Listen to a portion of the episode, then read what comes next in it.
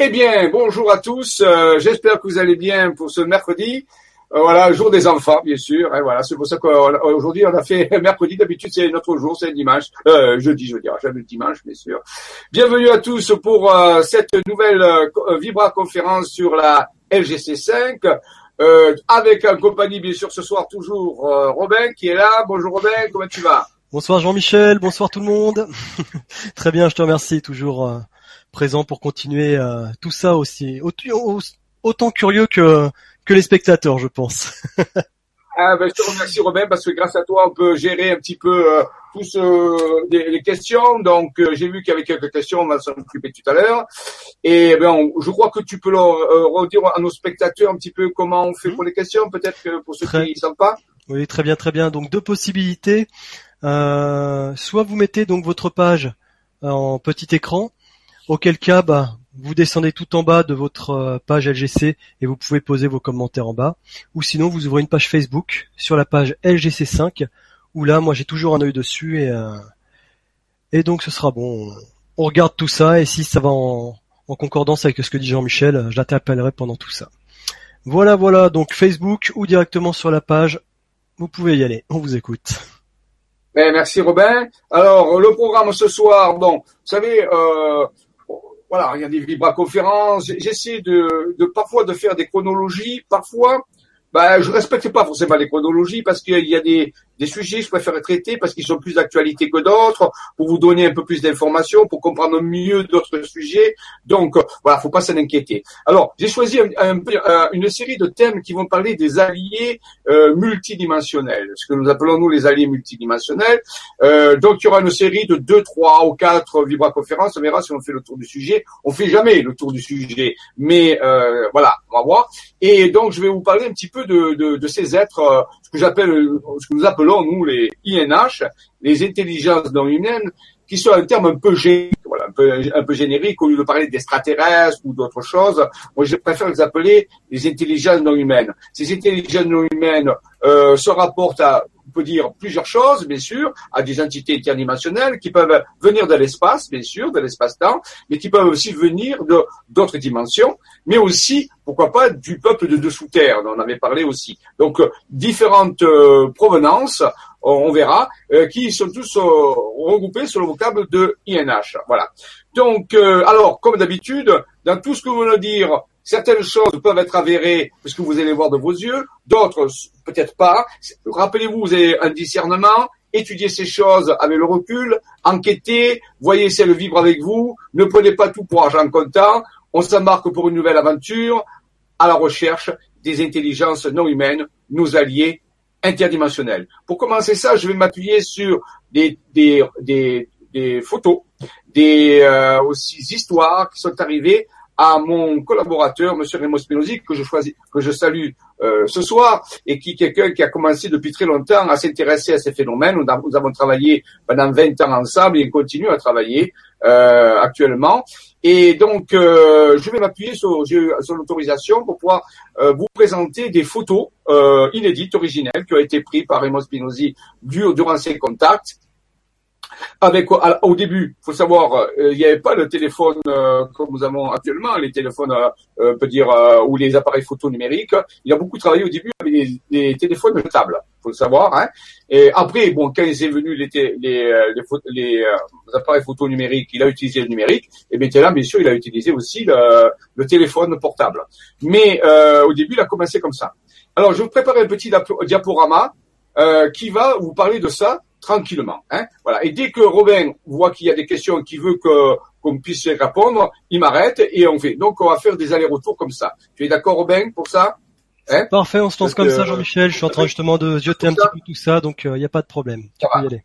Pas de problème. Alors je vais faire le, je vais faire le, partage d'écran. Tu me dis si ça marche toujours parce que j'ai toujours euh, ce truc de parfois on ne sait pas si les choses euh, fonctionnent correctement. Voilà, euh, puisqu'on n'a pas des retours, vous savez, on n'est pas la régie de M6 ou de TF1. Donc nous sommes que deux personnes hein, avec du matériel et euh, on va euh, alors là jeunesse vous voyez il commence à, les diaporamas sont un peu anciens donc le temps qu'ils se mettent en route euh, ils prennent un peu de temps. Pour la régie c'est ok tu peux y aller. Oui, vais y aller. Il met un peu de temps à se, à se mettre euh, en place. Je sais pas pourquoi il fait ça. Bon, bah, attendez, je vais peut-être passer sur une autre image. Euh, celle-là, elle, se déplie. Voilà.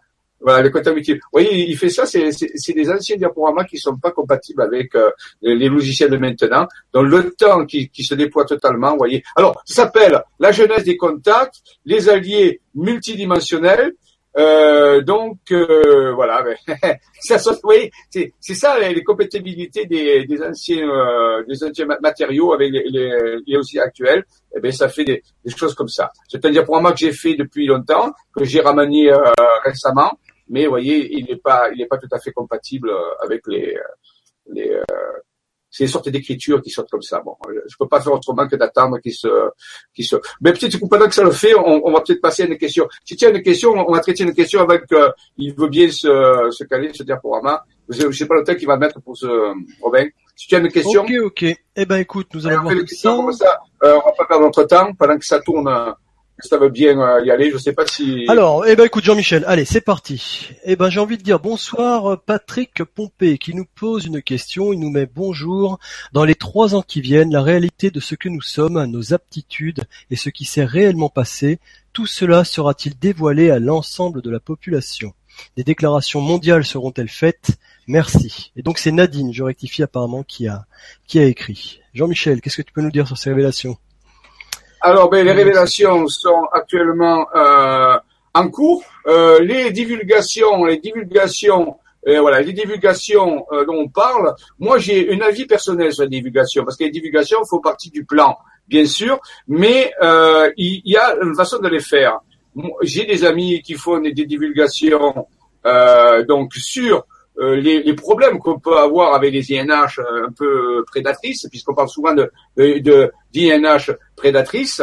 Euh, mais euh, moi, je ne vais pas parler, parce qu'il y a beaucoup de gens qui en parlent, et c'est bien déjà qu'ils, en parlent. Mais moi, je vais vous parler des INH bienveillantes, des INH qui, avec qui on travaille. C'est pour ça que j'appelle ça les alliés, si vous voulez. Et donc, et donc, oui, les divulgations vont se faire dans les années qui viennent. Elles font partie du plan d'intervention euh, de ces euh, de ces alliés. Maintenant, euh, est-ce que les divulgations vont être diffusées sur les grandes chaînes de télévision? Est-ce que ça va Est-ce qu'il va y avoir des escadrilles qui vont passer dans le ciel? Ça, je ne le sais pas. Ce que je sais seulement, c'est qu'il y a des actions qui sont menées actuellement, on peut dire de façon, euh, on peut dire discrète, euh, qui concernent des préparations à des événements euh, qui vont arriver, d'après nous, hein, d'après ce que nous savons actuellement, dans les, euh, dans les deux ans et demi euh, qui, qui s'écoulent. Donc, euh, c'est une, euh, c'est une, on peut dire une préface, une préface de divulgation au grand public.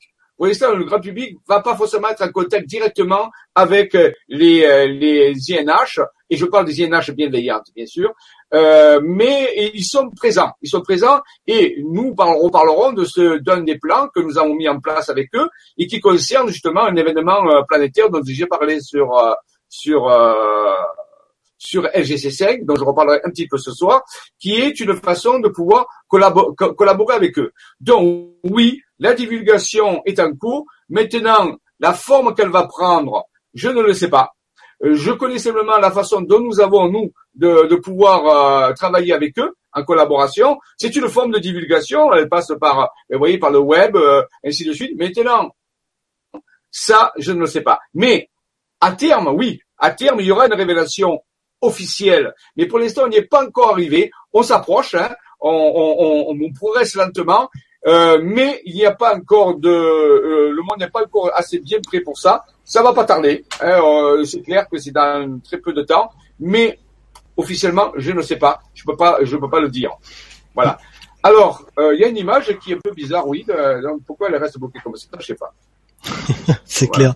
Après le fait que ça traîne un petit peu ces histoires de divulgation, je pense que c'est intéressant aussi pour nous. Ça nous permet de vraiment ressentir en nous euh, ces choses-là, peut-être, de, ressentir quelle est vraiment notre vérité, notre point de vue par rapport à ça. C'est tellement facile d'entendre ce qui se passe, euh, euh, les dernières actualités directement d'un coup comme ça. Là, ça traîne, ça prend son temps. Du coup, on se pose des questions, on s'interroge, on recherche, et du coup, ça, ça prend une dimension différente pour nous. On est je pense que c'est intéressant aussi. Moi, moi-même, je suis, j'aimerais bien voir la, la société avancer à grands pas, mais euh, je trouve que le chemin est plus euh, personnel quand on va chercher les infos soi-même. Tout à fait, euh, voilà. Donc, euh, un petit peu le, mon but, c'est de, de, cette chaîne FGC5, c'est vous donner des informations que vous pouvez pas trouver ailleurs, qui sont difficiles à trouver ailleurs, euh, qui sont des, des, informations de recherche, de choses réelles que nous sommes en train de, de découvrir et qui peuvent dater de plusieurs années. Voilà. Maintenant, euh, euh, elle ne concerne pas le grand grand public, bien sûr qui ne regarde pas ce type de d'émission, euh, mais ça viendra un jour. Voilà, donc euh, voilà. Euh, donc, euh, on peut commencer, je pense. J'ai hmm. l'impression qu'il y, a un truc qui va pas dans le, le diaporama. Je vais, je vais l'arrêter parce que j'ai l'impression qu'il il, il, il, il, avance pas, il reste bloqué. D'accord. Venir euh, celui-là. Voilà. Je rectifie une petite chose par rapport aux questions. Euh, on vient de me donner une info très intéressante. Je vous parlais de donc vos commentaires que vous pouvez laisser en bas de votre page quand vous êtes sur la page, quand vous passez par le site Le Grand Changement. D'accord? Maintenant, si vous venez nous rejoindre directement via YouTube, vous avez un petit chat sur le côté à droite. Voilà, parce qu'on peut suivre l'émission via YouTube ou via Le Grand Changement. Donc, si vous êtes sur Le Grand Changement, les questions se passent en bas. Si vous êtes sur YouTube, vous avez un petit chat, un petit chat sur la sur la droite. Donc euh, voilà, voilà, voilà, ça laisse euh, trois pages dispo avec Facebook pour poser vos questions. J'ai les yeux sur les trois, donc euh, allez-y, faites-vous plaisir. Voilà, donc on va on va essayer de voir si le, si le diaporama maintenant veut bien passer. donc voilà, alors contact avec des voyageurs de l'espace-temps, message et information des alliés interdimensionnels pour la transition 2012-2019. C'est la transition qui nous intéresse de 7 ans. Euh, nous sommes dans un processus de co-création euh, qui euh, donc intéresse plusieurs types d'intelligence. L'intelligence humaine, a priori en premier, si elle est intéressée, et d'autres types d'intelligence qui, qui agissent dans le plan. Voilà. Donc ça, faut le, faut le voir. Euh, donc, est-ce qu'il y a le partage d'écran? Je vois pas s'il y a le partage d'écran. J'ai l'impression qu'il y a quelque chose qui va pas. Attends, attends, euh, parce que je suis en train de regarder là parce que justement, ouais, je crois que le partage n'est pas passé. Moi, je l'ai de mon côté en tant qu'invité, mais au niveau du public, le partage d'écran n'est pas passé, Jean-Michel. La caméra est toujours pour l'instant euh, euh, sur moi. Voilà. Ouais. Est-ce que là, est-ce que là il passe donc Écoute, je vais t'inviter, je pense, à, à le couper, à le relancer remets la caméra, regarde Jean-Michel, remets la caméra en automatique parce que pour le moment, elle est focalisée sur moi, donc peut-être que c'est ça qui qui pose problème. Je sais pas comment la mettre en automatique. Euh, voilà. Bah sinon clique sur toi tout simplement et puis relance le partage d'écran. Voilà, il est il est il est apparu l'écran, voilà. Alors. Ok, pour moi c'est bon, il vient d'apparaître, super. Bon, alors ben, je vais le mettre à un truc, euh, j'espère qu'il va y rester. Voilà. Donc, euh, contact des voyageurs de l'espace-temps, message d'information des alliés, interdimension, voilà. Alors, passons à la suite, parce que quand même, il y a un diaporama. Il y a un diaporama. Voilà, donc LGC5, euh, le grand ah, changement Jean-Michel, attends, je suis désolé. Ah. Attends, ah. excuse-moi, j'ai un doute sur ton partage d'écran, je vérifie tout de suite. Mais non, j'ai pas l'impression. Je comprends pas ce qu'il a ce soir. Ouais, ce soir il y a. Si c'est bon, vas-y, tu peux y aller. Ça, waouh, j'ai un sacré retard entre euh, les spectateurs et nous deux en direct. C'est pour ça. J'ai mis du temps à le voir apparaître. Voilà, donc euh, c'est bon, on peut y aller. Bon, excusez-moi. Espérons. Beaucoup de recherches en sciences avancées. Donc je me rappelle. Donc il y a ma, ma compagne Marie-Josée Wallard qui est euh, donc euh, secrétaire qui était secrétaire, qui avant quand il y avait les associations.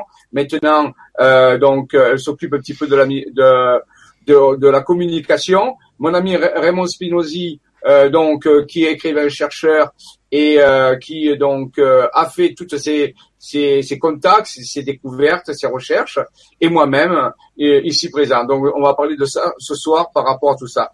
Il y a aussi le, les membres de la FSV, euh, donc vous pouvez voir ici euh, donc euh, sur la, la, la, photo. Alors ils sont pas tous là. Hein. Je rappelle que la FSV c'est la force en visage. C'est toutes ces personnes qui travaillent donc dans ce projet de contact avec les intelligences non humaines. l'impression qu'il passe pas le diaporama. Écoute, moi je suis toujours pour l'instant sur le diaporama avec contact avec les voyageurs de l'espace-temps. Ouais, mais je comprends pas pourquoi il passe pas. Euh, vraiment, euh, il y a quelque chose qui, qui, qui, qui va Alors là, on a l'équipe de la FSV, enfin une partie. Tu la vois? Tu la vois? Ouais, ouais. Ah bon? Là, c'est bon, ça vient ah d'apparaître à l'instant là. Ah bon, alors bon, alors bon, euh, ben, alors ça. Avec notre ami Maxime en, en, plein milieu là. bon, tu la, tu la vois alors? Oui, oui, voilà, c'est bon là.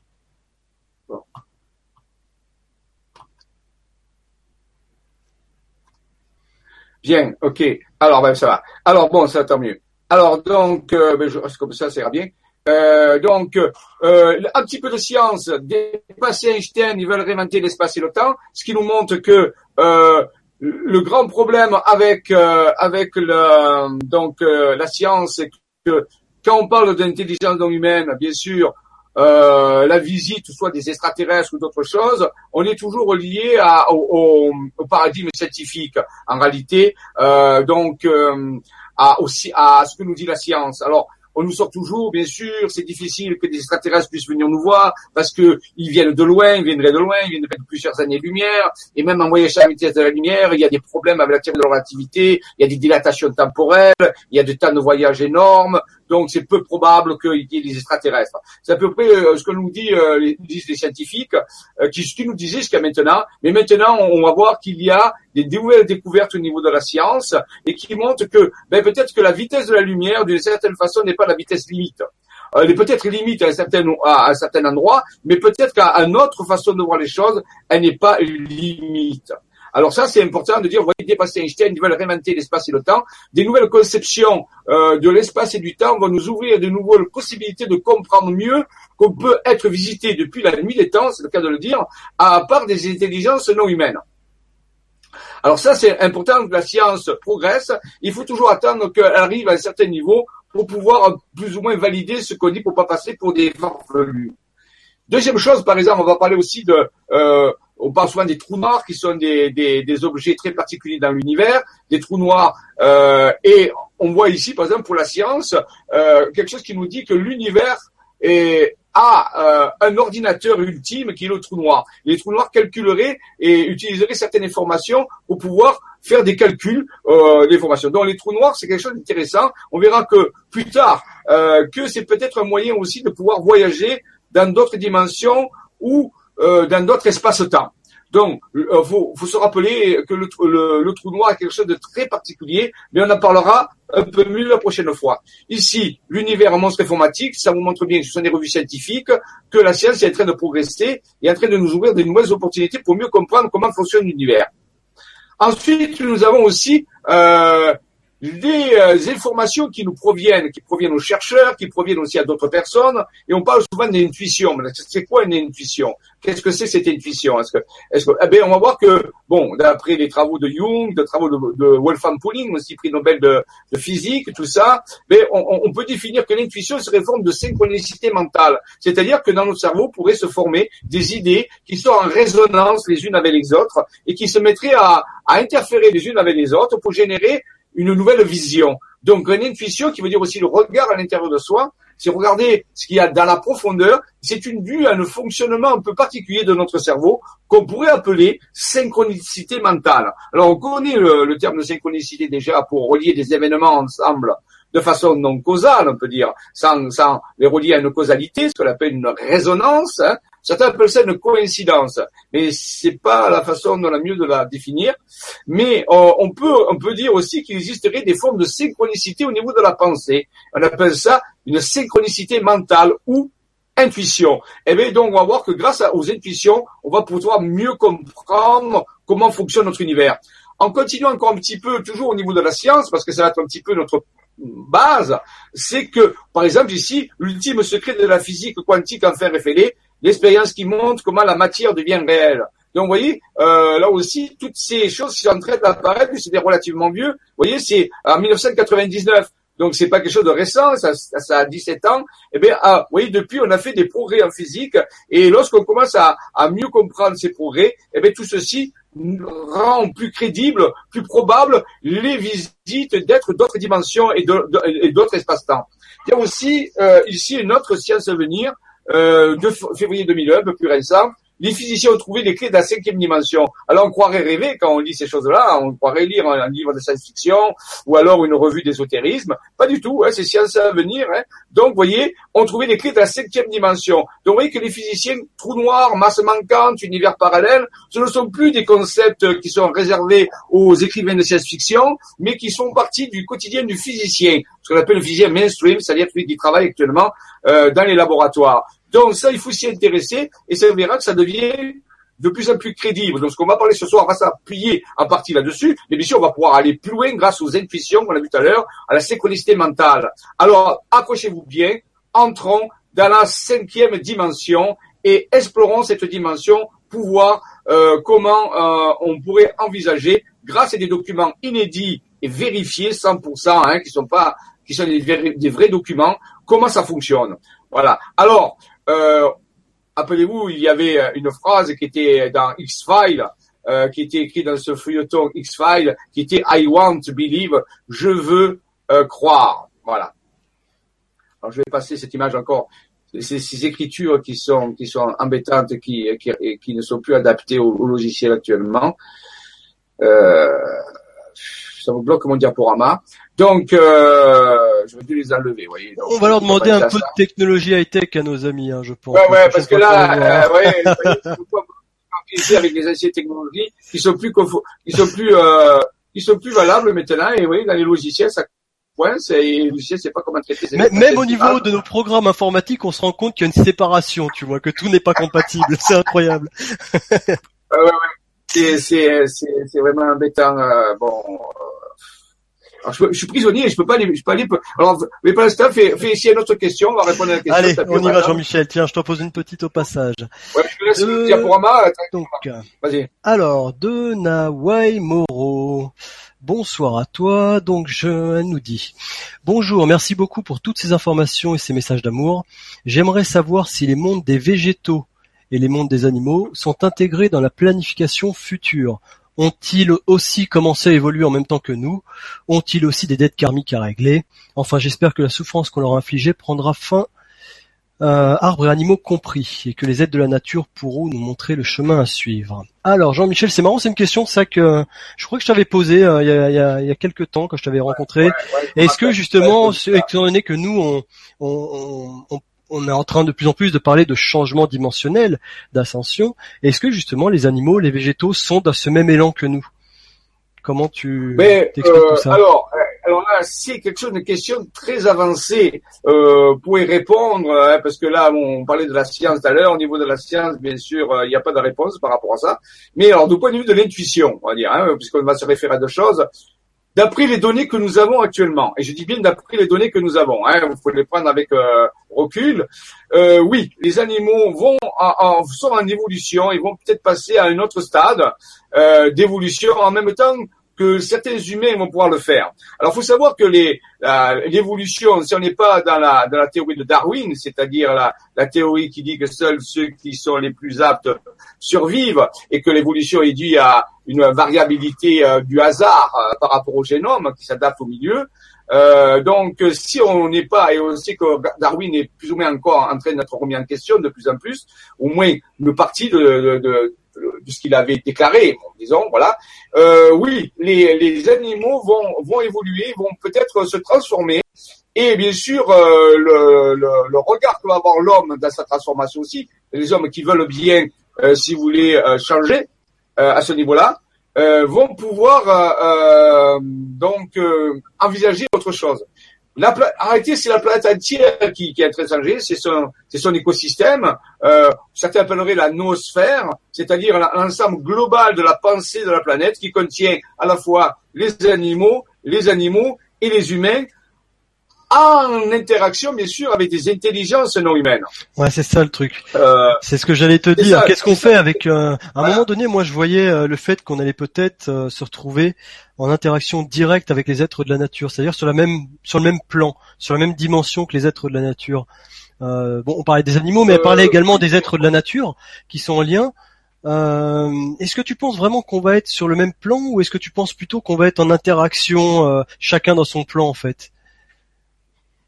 Euh, on, oh, bon, alors, c'est, je ne voudrais pas parler de ça maintenant parce que ce n'est pas Oui, le, ah le oui, sujet ce euh, j'avais du programme. C'est sur des données très avancées. Euh, il est fort possible que, alors, prenons une vision très, euh, très, très loin. Euh, imaginons que euh, il se passe des événements et que l'humanité ne vive plus sur le même plan qu'actuellement. Disons que, imaginons qu'une on va, envisager ce qui est vu dans certaines séries comme Star, euh, Stargate. Dans la série Stargate, à un moment donné, on va avoir un, effet ce qu'on appelle l'ascension. Et imaginons cette ascension, c'est-à-dire le passage dans un nouveau plan de réalité pour l'humanité, au moins pour tous ceux qui vont pouvoir y aller. Disons, voilà, en respectant le libre de chacun, en disant que vous souhaitez aller vivre dans une nouvelle réalité, eh bien, dans cette nouvelle forme de réalité, le rapport aux animaux sera différent.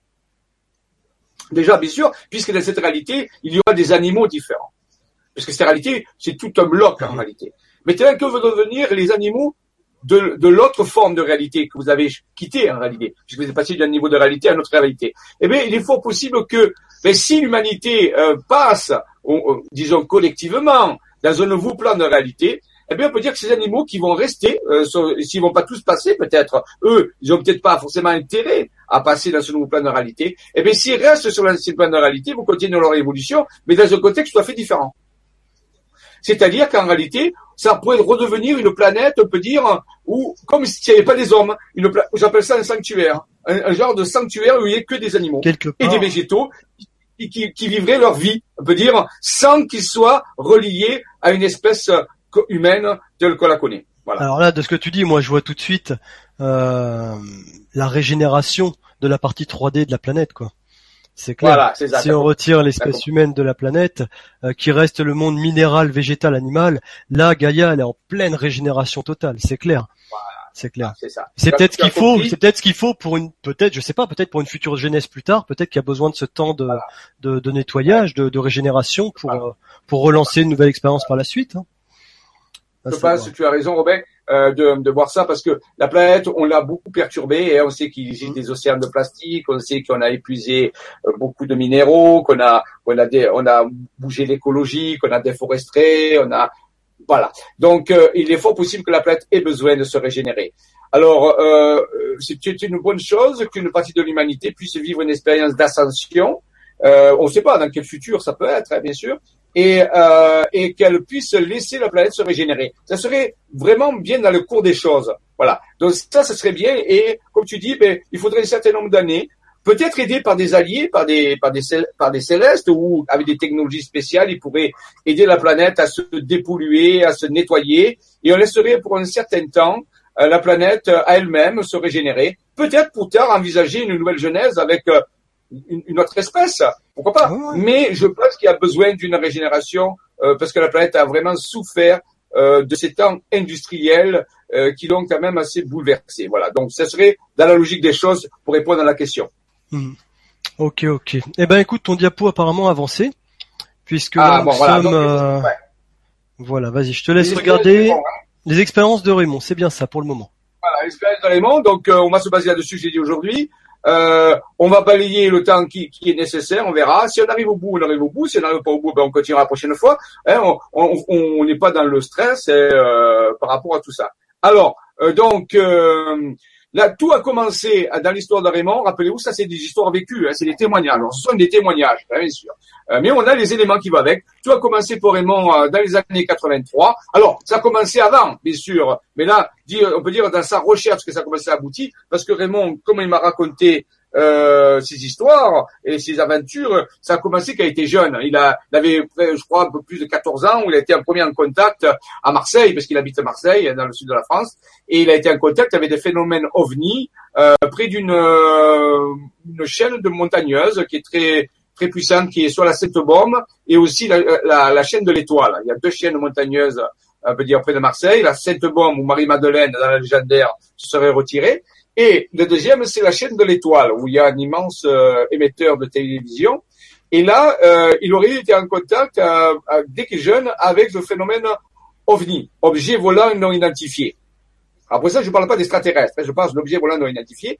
Et donc, euh, il a eu ses contacts. Et plus tard, euh, dans ses recherches, euh, donc, il, il a pu euh, trouvé, en faisant des recherches archéologiques dans des groupes spéciaux, il a pu trouver dans la tour de visigothique de Fa, qui se trouve dans l'Aude, près de Rennes-le-Château, il y a un village qui s'appelle Fa, et une ancienne, vous voyez la, photo, là, une ancienne tour visigothique. Et dans cette tour visigothique, il a pu faire des, recherches, il a pu trouver une colonne creuse, comme moi ici, là, dans laquelle il y avait des documents. Et ces documents datés depuis de, de, pratiquement euh, 1651 et euh, étaient écrits en vieux français. Et à partir euh, du, on peut dire, de décryptage de ces documents, euh, il a pu euh, commencer sa quête euh, beaucoup plus loin. C'est-à-dire, ça va l'amener en Provence. Et donc, il est passé, vous voyez, de l'Aude en Provence. Et ça a commencé ses premières découvertes archéologiques. Alors j'ai déjà fait une conférence là-dessus, je crois, hein, sur les, les, tuiles incisées que Raymond avait trouvées euh, avec des messages, mais ça a commencé comme ça, par des documents, des documents euh, très particuliers, authentiques, bien sûr, ils ont été authentiques, hein, c'est pas des documents, euh, voilà, c'est pas des photocopies, hein, ce sont des vrais documents écrivés, écrits en vieux français et qui ont commencé le, le, la quête de Raymond sur ces données archéologiques mystérieuses et qui vont compléter petit à petit son approche de cette quête ufologique, on peut dire. Alors, euh, j'ai l'impression que quand je me mets après un écran, il, il, bouge pas le truc. Alors, vous avez ici les documents des facs, des, euh, similés de ces documents euh, qui sont là. Alors, c'est pas le but de parler des documents ce soir, mais pour vous dire comment ça a commencé, euh, c'était, c'est, c'est quand même important de les voir. Voilà. Donc, ici, vous avez ces documents. Ensuite, à partir, je dis, de ces documents, il a pu aller dans différents endroits. Et pendant des années, il a pu trouver des tuiles, des morceaux de tuiles incisés euh, avec des messages euh, écrits cryptés, des messages encryptés, on sait que ça vient de l'ancien langage utilisé par les Templiers. Vous voyez, Templiers. Et, lorsqu'il a décrypté ces morceaux de tuiles avec ce langage, il pouvait le faire car il était en contact avec des personnes qui avaient des connaissances à ce niveau-là. Eh bien, il a pu trouver que les, les phrases étaient écrites en latin il y avait des phrases en latin et chaque tuile portait un message en latin avec parfois des, euh, des dessins. Alors, ça, ça couvrait plusieurs départements du sud de la France et c'est une quête qui a, qui a, duré très longtemps. Et moi, je l'ai rejoint en 1995 et ensemble, on a continué à finir cette quête et on a, il a trouvé euh, globalement plus de 100 morceaux de tuiles répartis, euh, on peut dire, euh, dans le sud de la France, tous avec des messages différents. J'appelle ça des pierres incisées.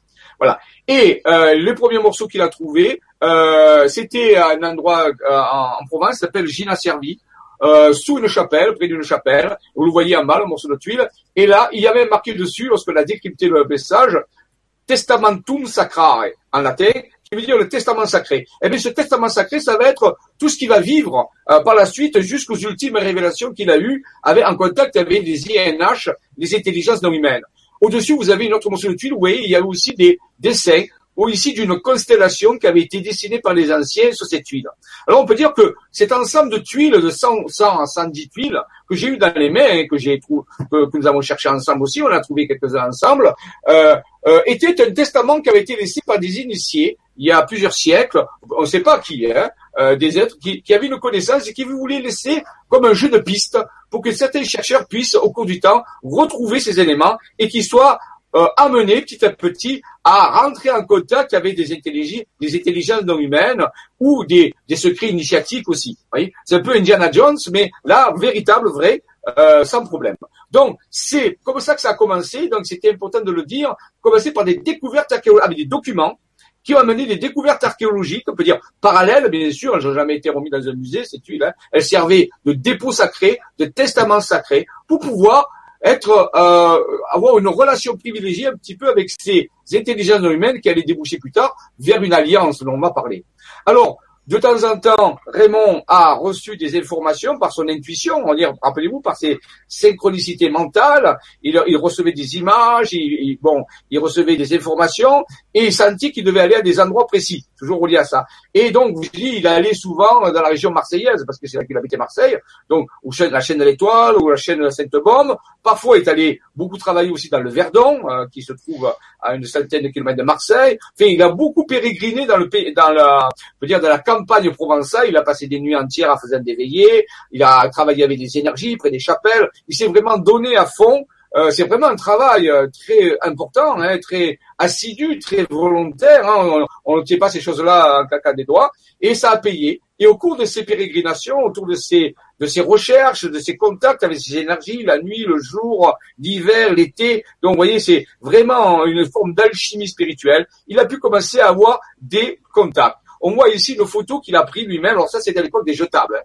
C'est pas les appareils numériques. Au-dessus, donc, on est près de la chaîne de l'étoile, près d'un lieu templier, euh, où il y a une chapelle qui s'appelle Paradis, justement, la chapelle Paradis, et euh, du Paradis, c'est son nom. Et là, il a commencé à prendre des photos. Et on voit une espèce d'engin euh, qui est au-dessus. Alors, c'est pas très net, hein, parce que l'engin est loin, il n'y a, pas de zoom. mais suite à cette à cette observation de ce phénomène, alors c'est pas un deltaplane, c'est pas un hélicoptère, hein, on voit pas trop bien ici, mais on va voir que au fur et à mesure qu'il va euh, donc faire ce travail. On le voit ici, Raymond, euh, après une, veillée, une nuit de veillée, donc vous voyez, il est, il est, là. Il a passé la nuit sur le site, et ça, c'est parce qu'il faut s'investir beaucoup. Hein. On ne peut pas obtenir des résultats euh, dans un fauteuil. Donc Raymond a passé, vous voyez, on voit la, la, les ruines templières auprès de lui. Et donc, qu'est-ce qu'il va faire? Eh bien, dans, la, dans, la, dans le matin, dans la matinée, il va recevoir une vibration, il va ressentir une vibration euh, dans son dans son corps. Et qu'est-ce qu'il va faire? Il va prendre son appareil jetable, il va se déplacer vers la, vers la, la chapelle Paradis, qui est une chapelle en ruine, bien sûr, et qu'est-ce qu'il va voir dans le ciel? Il va prendre des photos. Et là, nous voyons apparaître vraiment quelque chose qui est tout à fait bizarre. Alors, on voit bien que c'est pas euh, un engin terrestre, qui est une forme un petit peu de tripode et euh, un jeu bizarroïde qui a en lévitation dans le ciel et qui laisse tomber et qui laisse partir une sonde, une espèce de, de de structures qui se détachent et qui tombent vers le sol, voyez. Donc on le voit bien sur la photo nettement par rapport à ça. Donc ça c'est sa première photo, donc un contact, donc il peut prendre la photo. Donc moi ici, là, hein, je vous ai dit la, la sonde qui qui est lâchée par l'appareil. Alors ce n'est pas un appareil qui est humain, hein, c'est clair, c'est pas une technologie humaine. Alors qu'est-ce qui va se passer? Je vais vous donner un agrandissement, vous allez voir l'agrandissement, et sur l'agrandissement vous voyez bien que ce n'est pas un appareil, euh, un hélicoptère ou un deltaplane, bien sûr, qui aurait pu lâcher quoi. Donc c'est une photo authentique d'un phénomène euh, ovni, c'est-à-dire objet volant non identifié, parce qu'on ne peut pas l'identifier, mais dans un endroit très particulier, avec ces énergies, je vous ai dit, euh, que les anciens initiés connaissaient. Voilà. Hein, donc ça, c'est important. Tout de suite après, il m'a raconté qu'il euh, y a une deuxième vibration, il a ressenti encore une vibration, et là, il a fait une deuxième observation, c'est au même endroit hein, pratiquement, et là, c'est exceptionnel. On va voir, donc ici, vous voyez, toujours près de la chapelle Paradis, et il va voir en suspension dans le ciel. Alors, faut savoir que c'est dans les années, euh, c'est avant, je crois que c'est avant 2000, donc on n'était pas, on n'était pas à l'époque des drones. Hein, c'est pas, on pourrait dire ah c'est un drone. Euh, maintenant, actuellement avec les drones qu'on a, oui, mais à l'époque il n'y avait pas de drone. Hein. Donc en réalité, il va voir suspendu devant lui avec son téléphone euh, jetable qui est là une espèce de une espèce de son de champignon, un champignon qui a une lévitation, un champignon métallique qui est devant lui et il m'a toujours dit j'avais l'impression qu'il aura arrêté dans le ciel pour que je puisse prendre la photo. Et ce qui s'est passé après est proprement incroyable. Eh bien cette sonde métallique, qu'est-ce qu'elle a fait? Elle s'est mise à propulser vers le sol il s'attendait à ce qu'elle explose en touchant le sol, mais elle a passé à travers le sol. Elle est rentrée dans le sol. Il m'a dit, j'étais ébahi, je n'ai pas su ce qui s'est passé. Alors ici, j'ai fait un agrandissement euh, de la photo, et on voit bien, même en dessous une petite antenne qui dépasse de, la sonde. Donc c'est bien une sonde d'un objet volant non identifié qui a été lâchée. Peut-être c'est la sonde qu'on a vue tout à l'heure qui a été lâchée euh, par l'engin qu'on a vu euh, bizarroïde, et qui était là, et qui est rentrée, ça c'est purement impossible, elle est rentrée dans le sol, et où elle est allée où? Alors, pourquoi aller dans le sol? Qu'est-ce qu'il y aurait sous ce sol? Vous voyez, la question est là. Alors, on pourrait, en réfléchissant deux secondes, dire, la seule façon qu'elle est allée, c'est qu'il y a des structures sous le sol. Et c'est quoi ces structures? Peut-être des bases. Peut-être qu'il y aurait des bases euh, sous le sol. Des bases, est-ce qu'elles sont dans notre dimension ou est-ce qu'elles sont décalées? Puisqu'on voit que la, que, la, que la, la technologie utilisée est une technologie qui fait passer dans une autre fréquence. Pourquoi? Parce qu'elle aurait dû exploser voyez? Donc, quelque part, c'est la première fois qu'on avait à, à, à, voir un fait qui dépassait les connaissances de la physique actuelle. Alors, continuons aussi d'autres types d'exploration. Là, on voit, il est dans le Verdon. Il, y a, il, était souvent aussi avec un ami avec lui qui s'appelle Henri Odnienski et qui, qui, avait son chien Loops. Et ils allaient souvent à trois, comme ça, se promener la campagne, euh, mais pas pour rien, bien sûr, sur les sites énergétiques. toujours à la recherche de ce testament sacré, de ce testament sacré laissé par les initiés avec tous ces morceaux de tuiles, bien sûr, qui balisaient voilà, ces endroits. Et là, euh, on voit la tête de son ami qui est là, vous voyez, et au-dessus de sa tête, on voit euh, une structure qui est là. Il prend la photo toujours avec les jetables à l'époque, hein, toujours la même période. On dirait, mais c'est quoi ce truc-là? Eh bien, on a fait un agrandissement, vous allez voir tout de suite, c'est très curieux c'est ce qu'on appelle un canotier. Hein, ça, enfin, ça fait penser au chapeau, vous savez, de Prosper ou la boum là, les chapeaux d'amant les, les, les, hommes avaient ces chapeaux. Eh bien, regardez, c'est un canotier euh, au-dessus. Donc c'est curieux, ce sont des photos purement authentiques, il n'y a aucun problème avec ça, pris, je vous ai dit, par des jetables à l'époque. Donc vous voyez des phénomènes ovni, volants non identifiés, qui accompagnent un autre type de photo dont je vous ai présenté plusieurs. Euh, je vous présente pas toutes les photos, il y en a plus de 200 à 300 photos. Donc Raymond a fait beaucoup, beaucoup de photos euh, donc euh, durant toute sa euh, période de d'œuvre sur le testament sacré des initiés. Euh, donc, mais je, je, peux vous les présenter parce qu'à un moment donné, ça devient euh, vraiment euh, énorme. Mais bon, parfois, ils étaient loin dans le ciel puisqu'il n'avait pas de zoom. Rappelez-vous qu'à l'époque, les jetables n'avaient pas de zoom. Donc parfois, ils prennent des photos, on voit des petites structures, il faut les agrandir pour qu'on puisse bien voir. Ici, vous avez un, autre exemple de phénomène objet volant non identifié, toujours pareil. Ici, un autre encore très particulier, on l'appelait la toupie. Alors oui, ça, ça ressemble à une toupie, mais qui vole à l'envers, curieusement. Et vous allez voir qu'en dessous, on voit bien que le soleil éclaire dans le moment donné et qu'il y a l'ombre en dessous, une toupie, dont ici, l'agrandissement, vous le voyez, euh, par rapport à ça. Donc, des formes d'engins différents qui n'ont rien à voir avec l'avionique terrestre euh, de l'époque, et même de notre époque actuellement. Hein.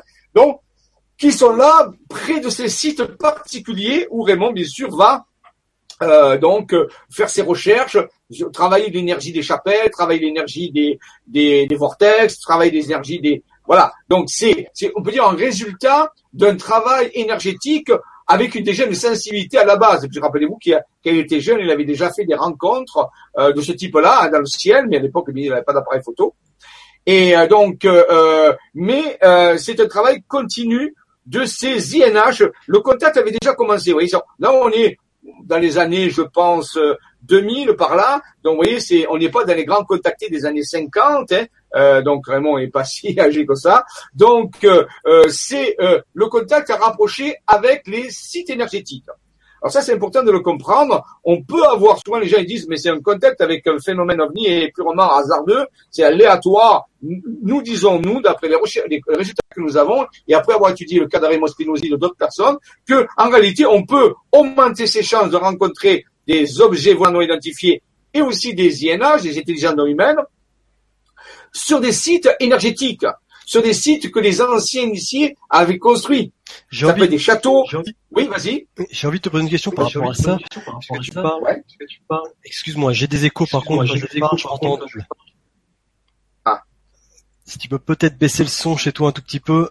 Voilà, ça m'a l'air d'être bon. Je te disais donc, tu parles de ces sites énergétiques. Euh, juste une théorie comme ça, je, pour rebondir par rapport à ce que tu dis. Est-ce que ce serait pas le, le fait peut-être euh, qu'on ait justement un système énergétique particulier sur ces sites qui fait que euh, ça pourrait perturber les dimensions et rapprocher les plans, ce qui pourrait nous permettre d'avoir euh, vu peut-être sur quelque chose qui est sur un autre plan? Oui, tout à fait, euh, tout à fait, Robin. Ce qu'on appelle les vortex, les vortex qui, alors, il y a différentes sortes de vortex, et bien sûr, euh, il y en a de multitudes de sortes de vortex, mais les vortex, c'est un peu comme des portes dimensionnelles. Donc, les anciens avaient construit ces structures, soit des châteaux, des chapelles, des commanderies templières ou, des dolmens ou des minières, pourquoi pas, sur des lieux justement où il y avait ces rassemblements d'énergie, et ces constructions euh, si vous voulez, c'est mon opinion hein, de chercheur, favoriser le passage de ces, de ces structures.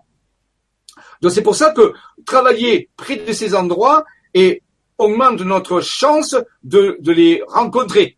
Vous voyez, c'est une révolution dans l'ufologie, puisque l'ufologie, on dit, ben, euh, j'ai vu passer quelque chose, j'ai pris une photo, j'avais pas, ou pas, j'ai pas prouvé une photo parce qu'il n'y avait pas d'appareil photo, mais euh, c'est clair, c'est quel témoignage. Eh bien, nous savons maintenant, et nous avons vérifié ça, ça fait des années, euh, on peut vous dire des années qu'on le fait, que près de sites énergétiques, comme tu le dis, où il y a des structures euh, que les anciens avaient construit, il est beaucoup plus probable de rencontrer ce type d'anomalie, de, de phénomène qu'ailleurs.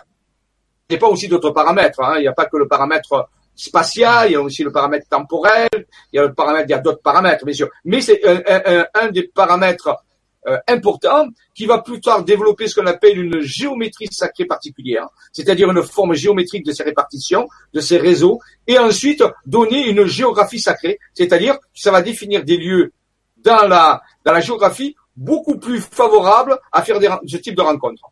Donc c'est une science vraiment. Hein. Donc là, on dépasse une ufologie classique qui ne fait que observer et de recueillir les témoignages. C'est bien déjà de le faire, ça. C'est fantastique. Mais là, on pourrait à la limite euh, prévoir. Euh, et je me rappelle, j'avais fait une émission un jour, je suis allé au Canada en 1996 et j'ai parlé de ça dans une émission régionale qu'il y avait au Canada, à la télévision du Canada. Mais étudier l'information régionale. Et dans une émission on m'a interviewé, j'ai parlé de ça, et les gens étaient très étonnés. Le gars m'a dit, vous me dites que vous avez la possibilité d'augmenter les chances de rencontrer un tel phénomène. J'ai dit, oui, c'est notre hypothèse de départ qui a été vérifiée, et depuis, bien sûr, ça fait 20 ans, nous avons vérifié ça euh, de moult fois. Donc il était très étonné puisqu'il partait du principe que euh, bon, on rencontrait un ovni de façon aléatoire. Mais là j'ai dit non, c'est vrai que ça peut être aléatoire, mais ça peut être aussi euh, grandement amélioré en, en, étudiant justement ces structures et ces réseaux, cette géométrie sacrée et cette géographie sacrée. Ouais, non mais ouais, c'est clair. Alors euh, là, on va rentrer dans proprement quelque chose de, de, de proprement fantastique. Vous voyez, c'est crescendo des, on est jeune, on a des vibrations, on travaille, ensuite on grandit, on travaille sur des sites sacrés, on commence à faire des photos. Les photos permettent d'avoir une forme de communication. Et on prend des photos des phénomènes omnis et peut rentrer en communication avec eux d'une certaine façon, on peut dire, puisqu'on met son attention vers le phénomène, voyez. Donc c'est une forme de communication primitive, mais intéressante. Mais jusqu'au jour qu'au fur et à mesure, par la, par cette forme de chronicité mentale, d'intuition, de développement de facultés. Et pour dire qu'il y a des humains, c'est vrai, qui ont plus de facultés que d'autres à certains niveaux. Faut le savoir, c'est comme ça. Eh bien, Raymond fait partie de ce... Ah, ils avaient ce qu'on appelle une forme de résonance, d'empathie pour le phénomène ovni. Et il travaille, je vous ai dit, travailler avec son ami euh, euh, Henri Olienski. Et un jour, il va recevoir une information. Euh, c'est souvent la nuit qu'il reçoit cette information. Et on lui dit, on lui transmet une information sous forme de télépathie, on peut dire une forme de télépathie ou d'empathie, je sais pas, ou dans un rêve, une forme de rêve ou de télépathie. Et on lui dit, voilà, il y a la possibilité d'avoir un contact beaucoup plus euh, fort. Euh, pratiquement un contact du troisième type. Vous savez que les contacts sont répartis dans une échelle qu'on appelle RR, rencontre rapprochée. Rencontre rapprochée du premier type, on voit le vaisseau comme ça dans le ciel. Rencontre rapprochée du deuxième type, le vaisseau est beaucoup plus près, on voit les détails du vaisseau, on peut à la limite, on peut voir peut-être s'il y a des êtres à l'intérieur. Et la rencontre rapprochée du troisième type, vous connaissez le film, hein, rencontre troisième type, là où on rentre en contact avec euh, avec les êtres qui sont à l'intérieur du vaisseau. Alors il y a ça continue comme ça jusqu'à sept types. Mais les autres types sont beaucoup moins euh, faciles à, aborder. Mais disons, les gens connaissent jusqu'au troisième type. Eh bien, disons qu'on a proposé à Raymond et à son ami d'avoir au moins un contact de troisième type, sinon d'aller plus loin encore. Voilà. Et mais on, lui a dit que ça ne peut pas se faire tout seul et qu'il a, il devait s'entraîner pendant six mois tous les jours avec des protocoles très particuliers au niveau énergétique, aller à des endroits très particuliers qu'on indiquerait, et que si j'y faisais ce travail pendant six mois, peut-être qu'il y aurait la possibilité d'avoir ce type de contact. Donc, ce qu'il a fait avec son ami Henri et le chien Loops, hein, euh, il s'appelait Loops, le chien, eh bien, ils sont allés faire cet entraînement régulièrement. Donc, vous voyez, il fallait un entraînement très sérieux. Et petit à petit, quand le moment est venu, on lui a indiqué que c'était bon. Le jour précis, l'heure précise, on lui a dit d'aller à un endroit qui s'appelle le versant sud de la Sainte-Baume, près de Cuges-les-Pins, hein, dans le 13. Cuges-les-Pins, c'est pas très loin, dans le massif de la Sainte-Baume. Et là, on les a amenés à un endroit. Alors là commence le début. Vous voyez, il avait son appareil toujours jetable. C'est toujours des jetables pour l'instant. Euh, qu'est-ce qui se passe? Eh bien, il va voir approcher une structure. Ce qu'on voit, vous voyez la photo qu'il a pris, et il m'a dit toujours dit, j'ai vu apparaître ce point dans l'espace qui avançait vers moi, et ça ressemblait à une vis. Voyez comme on dit, comme une vis qui arrivait. Il a pu prendre 12 photos comme ça d'un appareil qui ressemblait à une, vis qui avançait vers lui. Alors on va reparler de ça. Hein. Euh, il a pu en prendre 12 et, et, sur des certaines photos, on va voir un peu plus de détails. Voilà. Donc, voyez, euh, on va reprendre l'histoire, mais pour vous décrire un petit peu ce qui est cet endroit de la Sainte Bombe, à d'autres moments, il a pu prendre d'autres vaisseaux. Vous voyez, on voit ici aussi encore un vaisseau sur le massif de la Sainte Bombe. Donc, on peut dire que le massif de la Sainte Bombe est un endroit euh, qui est euh, très actif au niveau de l'ufologie. Ça, c'est important par rapport à ça. Alors, avant de reprendre l'histoire de Raymond que je viens de laisser avec ce vice qui est en train d'avancer, il va falloir qu'on s'intéresse un peu plus à d'autres choses pour mieux comprendre qu'est-ce que cette histoire euh, veut dire, comment elle a pu se vivre, pour la rendre, euh, pour rendre ce témoignage plus crédible auprès des auditeurs et, des téléspectateurs. Disons voilà, alors on y va, hein, on va donc euh, l'expérience de Raymond, c'est ce qu'on a vu tout à l'heure.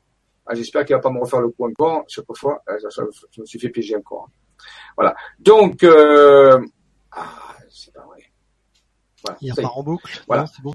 Voilà, non, non c'est bon. Voilà, donc vous voyez Raymond, et on va le voir ici, dans cette photo, on repart un peu sur la préparation qu'il avait il, a, il est en train de toucher ici une dalle dans une chapelle qui est une dalle euh, qui euh, on voit une croix, une croix qui a été sculptée. C'est une croix qui est une croix pâtée, donc qui est une croix qui est reliée, on peut dire, d'une certaine façon, à l'ordre du temple. Alors, on peut parler beaucoup de l'ordre du temple, mais c'est pas le sujet ce soir. Mais d'après les recherches que nous avons faites et d'après euh, le travail avec Raymond que j'ai fait, euh, il s'avère que l'ordre du temple, l'ordre, la partie secrète de l'ordre du temple, parce qu'on sait qu'il y avait plusieurs parties, et si un jour ça, intéresse les auditeurs, on pourra faire une conférence ou une série de conférences sur l'ordre du temple.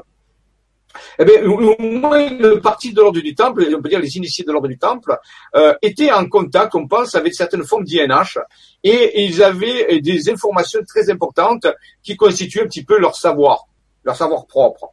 Alors, ils ont laissé des, codages dans des endroits, dans des, dans des chapelles, dans des, dans des, sculptures, dans des symboles. Et Raymond est toujours travaillé avec ses mains. Il avait un sens de, de, radiesthésie très développé. Il pouvait capter ses vibrations et ça lui permettait d'augmenter, d'affiner sa sensibilité qui le mettait en rapport avec euh, ces, euh, ces vibrations de ces initiés qui eux-mêmes étaient en contact, on peut dire, avec ces intelligences non humaines. Alors, on va parler aussi de quelque chose de très important ici, de l'ADN. L'ADN euh, est aussi une partie importante dans la constitution de ce contact avec des intelligences non humaines. Certaines personnes ont des facultés qui peuvent se développer. Ils appellent souvent ça des dons. Mais c'est d'où ils viennent ces dons? Mais on pense que c'est parfois une, une, une, activation de certains gènes que des humains ont à l'intérieur de vous, certains à l'intérieur d'eux. Certains ces gènes sont dormants et sous certaines conditions, ces gènes peuvent s'activer s'activer et se développer. Et je pense que Raymond avait cette particularité au niveau génétique, hein, c'est mon avis de chercheur à ce niveau-là, euh, qui lui donnait cette sensibilité à cette, euh, à cette présence énergétique. Donc, on peut dire qu'il avait une, un développement génétique particulier. Pour parler de, de ces choses-là, on peut parler rapidement que souvent les gens disent oui mais l'ufologie euh, c'est quelque chose de très récent. Non, si on analyse certains tableaux, et ça, moi, je, je, suis d'accord avec ça. Certaines personnes ne peuvent pas être d'accord, mais ça, ça les regarde. Mais je suis d'accord. On est ici on a un tableau qui date des années 1400 et quelques, et on voit ce tableau des choses très intéressantes. Si on analyse ce tableau de façon fine, on va s'apercevoir qu'il y a des détails très importants. Ici, par exemple, on voit un personnage qui est comme un alchimiste, vous voyez, qui a un bonnet. Ici, on a une espèce d'ange qui est là. Donc, on a des, gens qui sont symboliquement des connaissants. Ici, on a une, jeune femme qui est la Vierge, Vierge Marie, qui est en prière. Ici, au-dessus de sa tête, apparaît une structure. On verra tout à l'heure ce que c'est. Et ce qui est très étonnant, c'est qu'au-dessus de cette structure, il y a une espèce de trait de lumière qui part comme ça et qui sort, qui traverse le mur, qui traverse carrément le mur et qui remonte à une structure qui se trouve dans le ciel. Et on va voir que des personnages, ici sur ce pont qui est là, sont en train de regarder cette structure. Et souvent, les gens, vous voyez, on en voit la partie agrandie ici en bas à droite, et les gens disent, oui, non, mais c'est le soleil. Non, en réalité, ça peut pas être le soleil, déjà, parce que, un, ça ressemble pas du tout au soleil. Hein, les gens qui ont, qui ont, qui ont peint ces choses-là, c'est pas des gens idiots, ils savent très bien comment représente le soleil. Donc, euh, et on voit qu'il est en dessous des nuages, donc ça peut pas. Vous voyez, le ciel est haut, il y a les nuages sont là, donc ça sera en dessous. Là, ça marcherait pas du tout. Deuxième chose, on voit que c'est que cette structure qui est là envoie des rayons, et c'est ce rayon qui passe à travers le mur et qui va vers la, vers la Vierge Marie. On identifie la Vierge Marie ici. Et ces rayons, si on continue, si on détaille le tableau, on va s'apercevoir qu'ils touchent le sommet de son crâne et qui peut-être peuvent continuer. Donc, on a affaire ici à des rayons qui traversent la matière. Excusez-moi.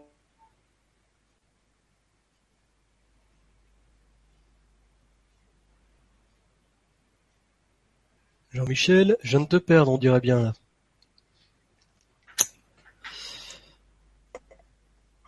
Oui, vas-y, tu veux dire quelque chose ah, Je disais, je venais de te perdre. Ça venait de couper le son. Ah bon? Ça n'a pas coupé longtemps, hein, 10 secondes. Mais euh, de mon côté, en tout cas, ça avait coupé. Donc voilà, reprendre un tout petit ah. peu en arrière si tu veux bien, mais pas longtemps, hein, 10-15 secondes. Donc, euh, ouais. Ouais, d'accord. D'accord, je reprends parce qu'il paraît que le son a pu se couper. Donc, on, est en train d'analyser ce tableau du XIVe siècle où on voit une, une étrange euh, structure qui envoie des rayons qui est capable de traverser la matière et qui viennent frapper, on peut dire, le sommet de la tête de ce personnage féminin qu'on identifie à, à, à, la Vierge Marie. Avec deux personnages qui sont ici, un ange et un de, de connaisseurs alchimistes, et des personnages qui regardent vers le ciel. Ici, si on voit, on a des symboles qui sont reliés au pan le pan, qui est un oiseau euh, à caractère symbolique alchimique. Donc je pense que la personne qui a peint ce tableau, qui est un tableau officiel, hein, qui est historique, euh, nous enseigne quelque chose d'important. Il, nous, il, il, dit que le fameux, euh, on peut dire, c'est l'avènement de l'annonciation euh, de Marie, hein, euh, l'annonciation de Marie par rapport à, à qu'elle doit tomber enceinte en réalité, qui en réalité on pourrait dire c'est la canne Gabriel qui est en train de venir annoncer à Marie va devenir enceinte, et eh bien que ce phénomène de de, peut dire, de procréation est relié à un phénomène lumineux ciel qui envoyé un rayon qui serait passé. Et au-dessus de la tête de Marie, on voit une petite structure blanche qui, qui si on, agrandit le détail, c'est quoi Ben c'est une colombe. C'est le Saint-Esprit qu'on appelle le Saint-Esprit. Donc euh, en réalité, vous voyez ici, on va voir euh, beaucoup plus net du tableau le rayon passe à travers la colombe qui continue et qui frappe le sommet de la tête de Marie qui reçoit l'annonciation. Alors, je vais pas me... Euh, ah oui, on a la date du tableau, c'est 1496, s'appelle l'annonciation, conservée à la Galerie nationale de Londres. Carlos Crivelli.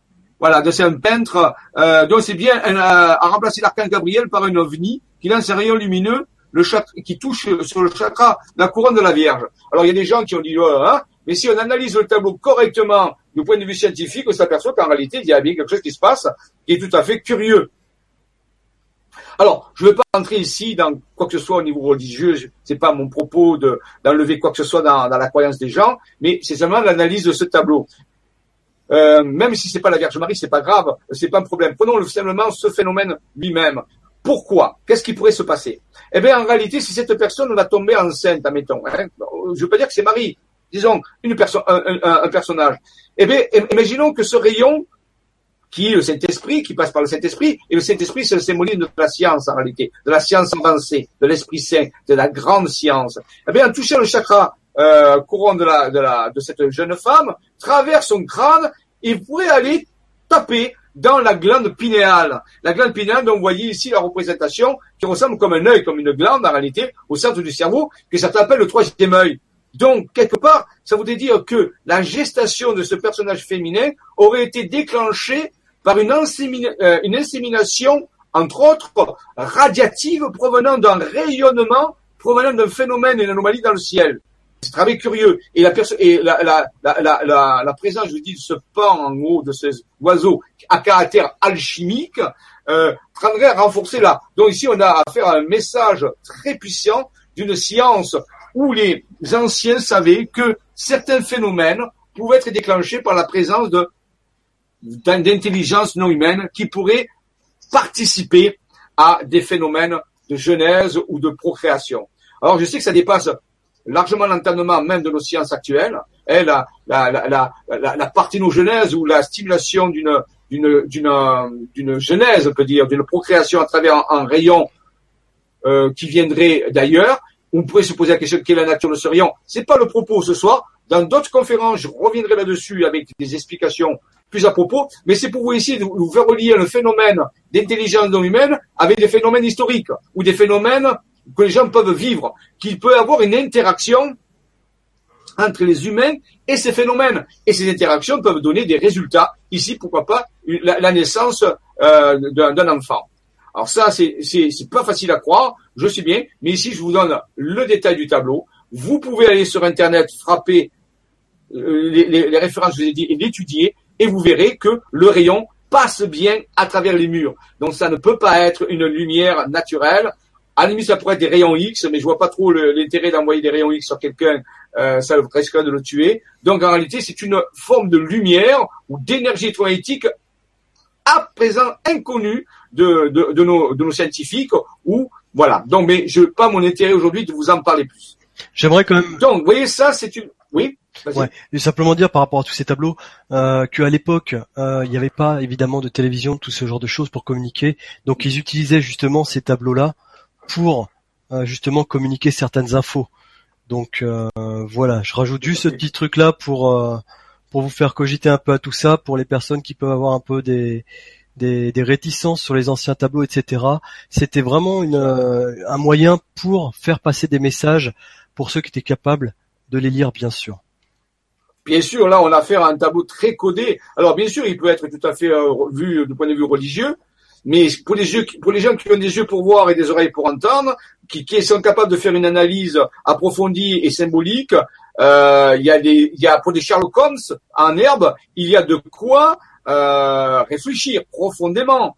Euh, c'est un tableau extraordinaire dans sa dans ses détails et, on pourrait continuer l'analyse parce que c'est pas c'est pas tout mais c'est pas notre propos ce soir présence un phénomène anomalie dans le ciel, une, une INH, un ovni, pourquoi pas, qui interagit avec, des, avec une personne dans le but d'avoir une conséquence, donc une action bien précise, et il y a des personnages qui le savent puisqu'ils sont représentés là comme étant, bon, rappelez-vous que les anges ou les archanges, ça veut dire messager. Vous voyez, donc quelque part, il y a un message euh, euh, dans ce tableau. Donc, vous voyez, ça c'est important.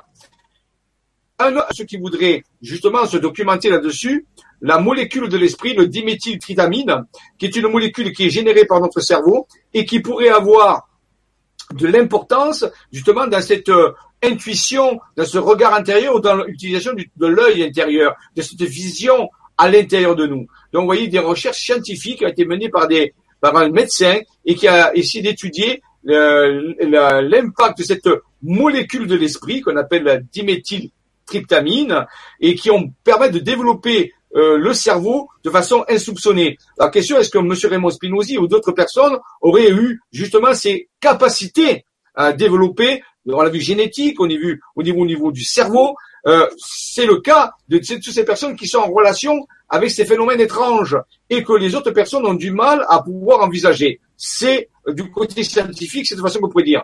Alors, approchons-nous donc de cette rencontre extraordinaire, donc c'est pour ça que je vous ai parlé de ça. Revenons à ce vice ce, ce vaisseau euh, que, que Raymond, voilà, voici les photos hein, qui continuent. Euh, il prend 12 photos de cette approche, de cet extraordinaire rendez-vous euh, qu'il avait, euh, donc on lui avait préparé. Donc est-ce qu'on est-ce qu'on y a aussi préparé son cerveau? Est-ce qu'on y a préparé génétiquement? Oui, on peut dire que en travaillant avec les chapelles, avec les champs d'énergie à différents endroits, il a pu développer ses capacités. Tout ça pour montrer que les choses se préparent, que les choses se font pas toutes seules. Vous voyez? Voilà. Alors euh, voilà le, toujours on a mis euh, son ami euh, Henri Olienski et le vaisseau qui arrive au-dessus. Donc vous voyez, on a les approches vraiment importantes, étape par étape, hein, vous voyez. Hein.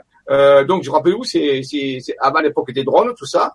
Hein, voilà, vous voyez, les Ici, on a une espèce de vaisseau qui, est en train d'arriver. Voilà, voilà le vis, on revient sur le vis ici. Agrandissons, voyez. Alors bien sûr, quand on agrandit, ça devient flou, ça pixelise, c'est normal, c'est à partir de photos à l'époque. Mais ici, j'ai fait de mon mieux. Voyez, voilà. J'ai même fait un traitement de l'image avec euh, un espèce. Donc, voyez, on voit, la... on voit notre ami Henri qui est sur l'endroit où il y a le contact. Donc, voyez, le vaisseau, il est en train d'arriver vers l'endroit du contact où ils étaient préparés pendant six mois. Voici un agrandissement, le plus que j'ai pu du vaisseau de la vis. Et là, c'est un traitement informatique qui fait apparaître le relief. Donc, c'est bien un objet. Voyez, on voit bien qu'il y a un relief. C'est bien un objet dans le ciel qui est en train d'arriver. Voilà. Encore, ouais, quand on voit le personnage, vous voyez, c'est fou parce que c'est la photo qui, qui a grandi, hein, à l'époque on avait ça. Alors, donc, qu'est-ce qui se passe? Eh bien, ils vont se trouver, alors ça c'est des images un petit peu euh, pour, euh, pour agrémenter, qu'est-ce qui se passe? Eh bien, ils vont aller à un endroit précis du paysage. On leur dit, vous allez vous placer là.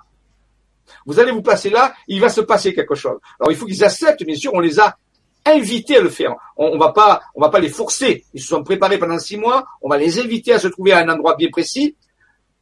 Voilà, quelque part, qu'est-ce qui va se passer? Eh bien, ils vont vivre une expérience incroyable. Alors, Raymond va me raconter euh, ce qui va se passer euh, euh, par rapport à ça. Alors, ils vont se trouver, donc, ils vont vers cette structure qui est là, une espèce de rocher, je trouve dans ce lieu énergétique, et ils entendent, Raymond me dit, ben, il va me parler de ce qu'il entend lui. Dans sa tête, il y a une voix qui lui parle, qui lui dit, une voix douce, féminine. Il m'a dit, c'est une voix féminine qui me parlait. Il m'a dit, approchez-vous, n'ayez pas peur. Euh, je, on vous demande de vous mettre euh, dos à dos. Euh, et Raymond il dit, oui, mais on a un chien avec nous. Et il dit, mais si le chien euh, peut pas venir, on vient pas. Vous voyez, comme quoi, déjà, il y a une réaction.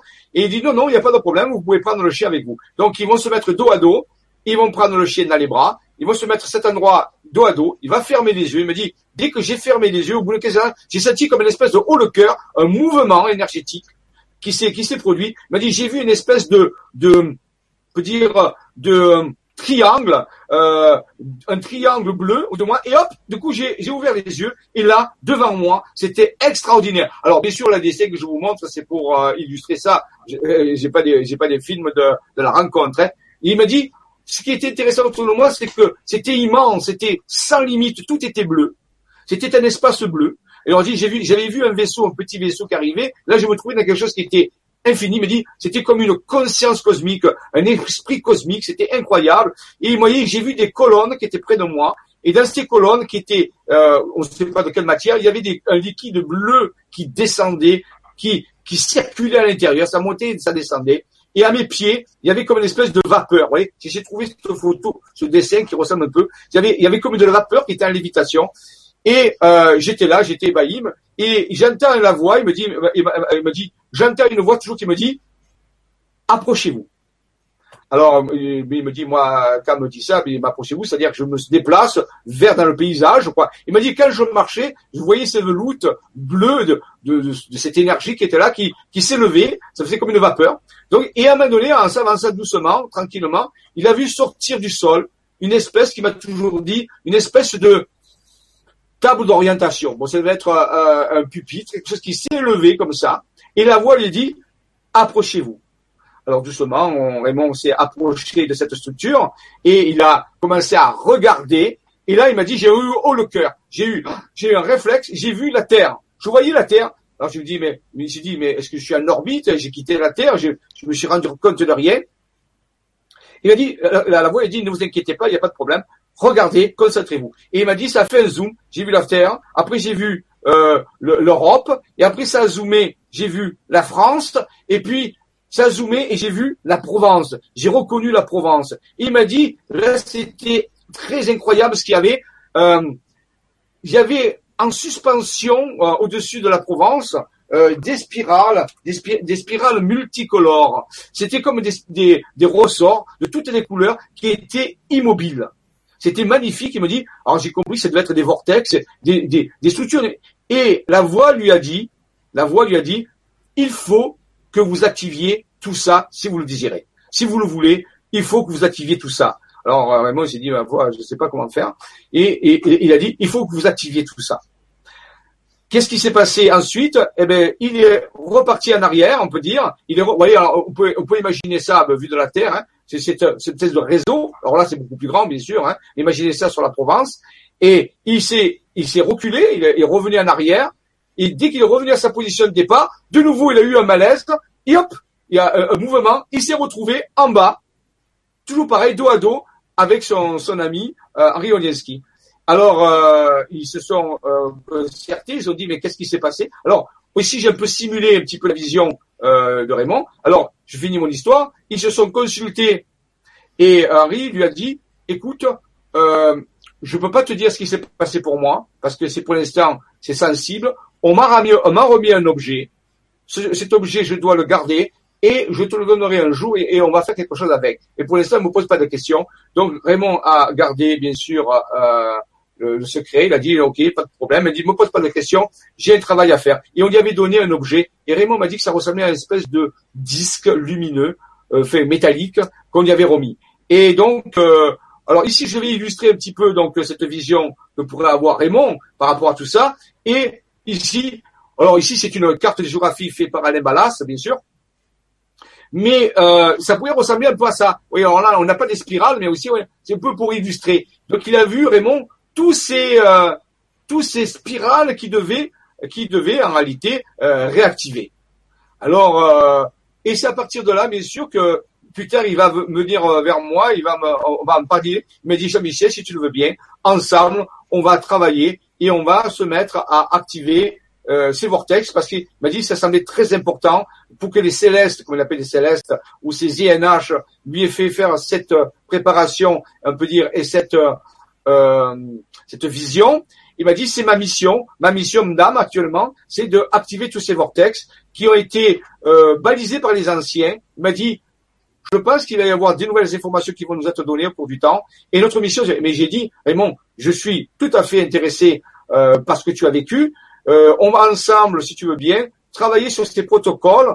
On va aller visiter ces lieux, on va ressentir leur énergie et euh, on va, pourquoi pas, euh, trouver des moyens pour activer ces vortex. Et puis, s'il y a des gens que ça intéresse, d'autres personnes que ça intéresse, on pourra euh, amener des gens pour qu'ils puissent ressentir ces choses-là. Et c'est comme ça que ça a commencé. À partir de cette expérience, on peut dire même de quatrième type, puisque c'est plus que le troisième type, puisqu'il a été missionné, il a découvert sa mission, enfin, la suite de sa mission qui avait déjà commencé, on peut dire, où il devait activer tous ces lieux. Et depuis 15 ans, 16 ans, ça n'a pas arrêté. Des lieux, des, des, cartes sont arrivées, des nouvelles visions, des protocoles, et on a, on a parcouru comme ça, on peut dire, toute la France entière et, et ailleurs, pour continuer d'activer tous ces lieux d'importance pour les célestes très important pour ce qui allait se passer sur la Terre, on peut dire, dans les temps que nous sommes en train de vivre. Donc, vous voyez, ça a commencé déjà depuis longtemps. C'est la première, au premier travail, sur dire, de, d'intelligence avec eux, de collaboration, euh, et on avait un énorme travail à faire puisqu'on ne savait pas vraiment comment faire au début. Hein.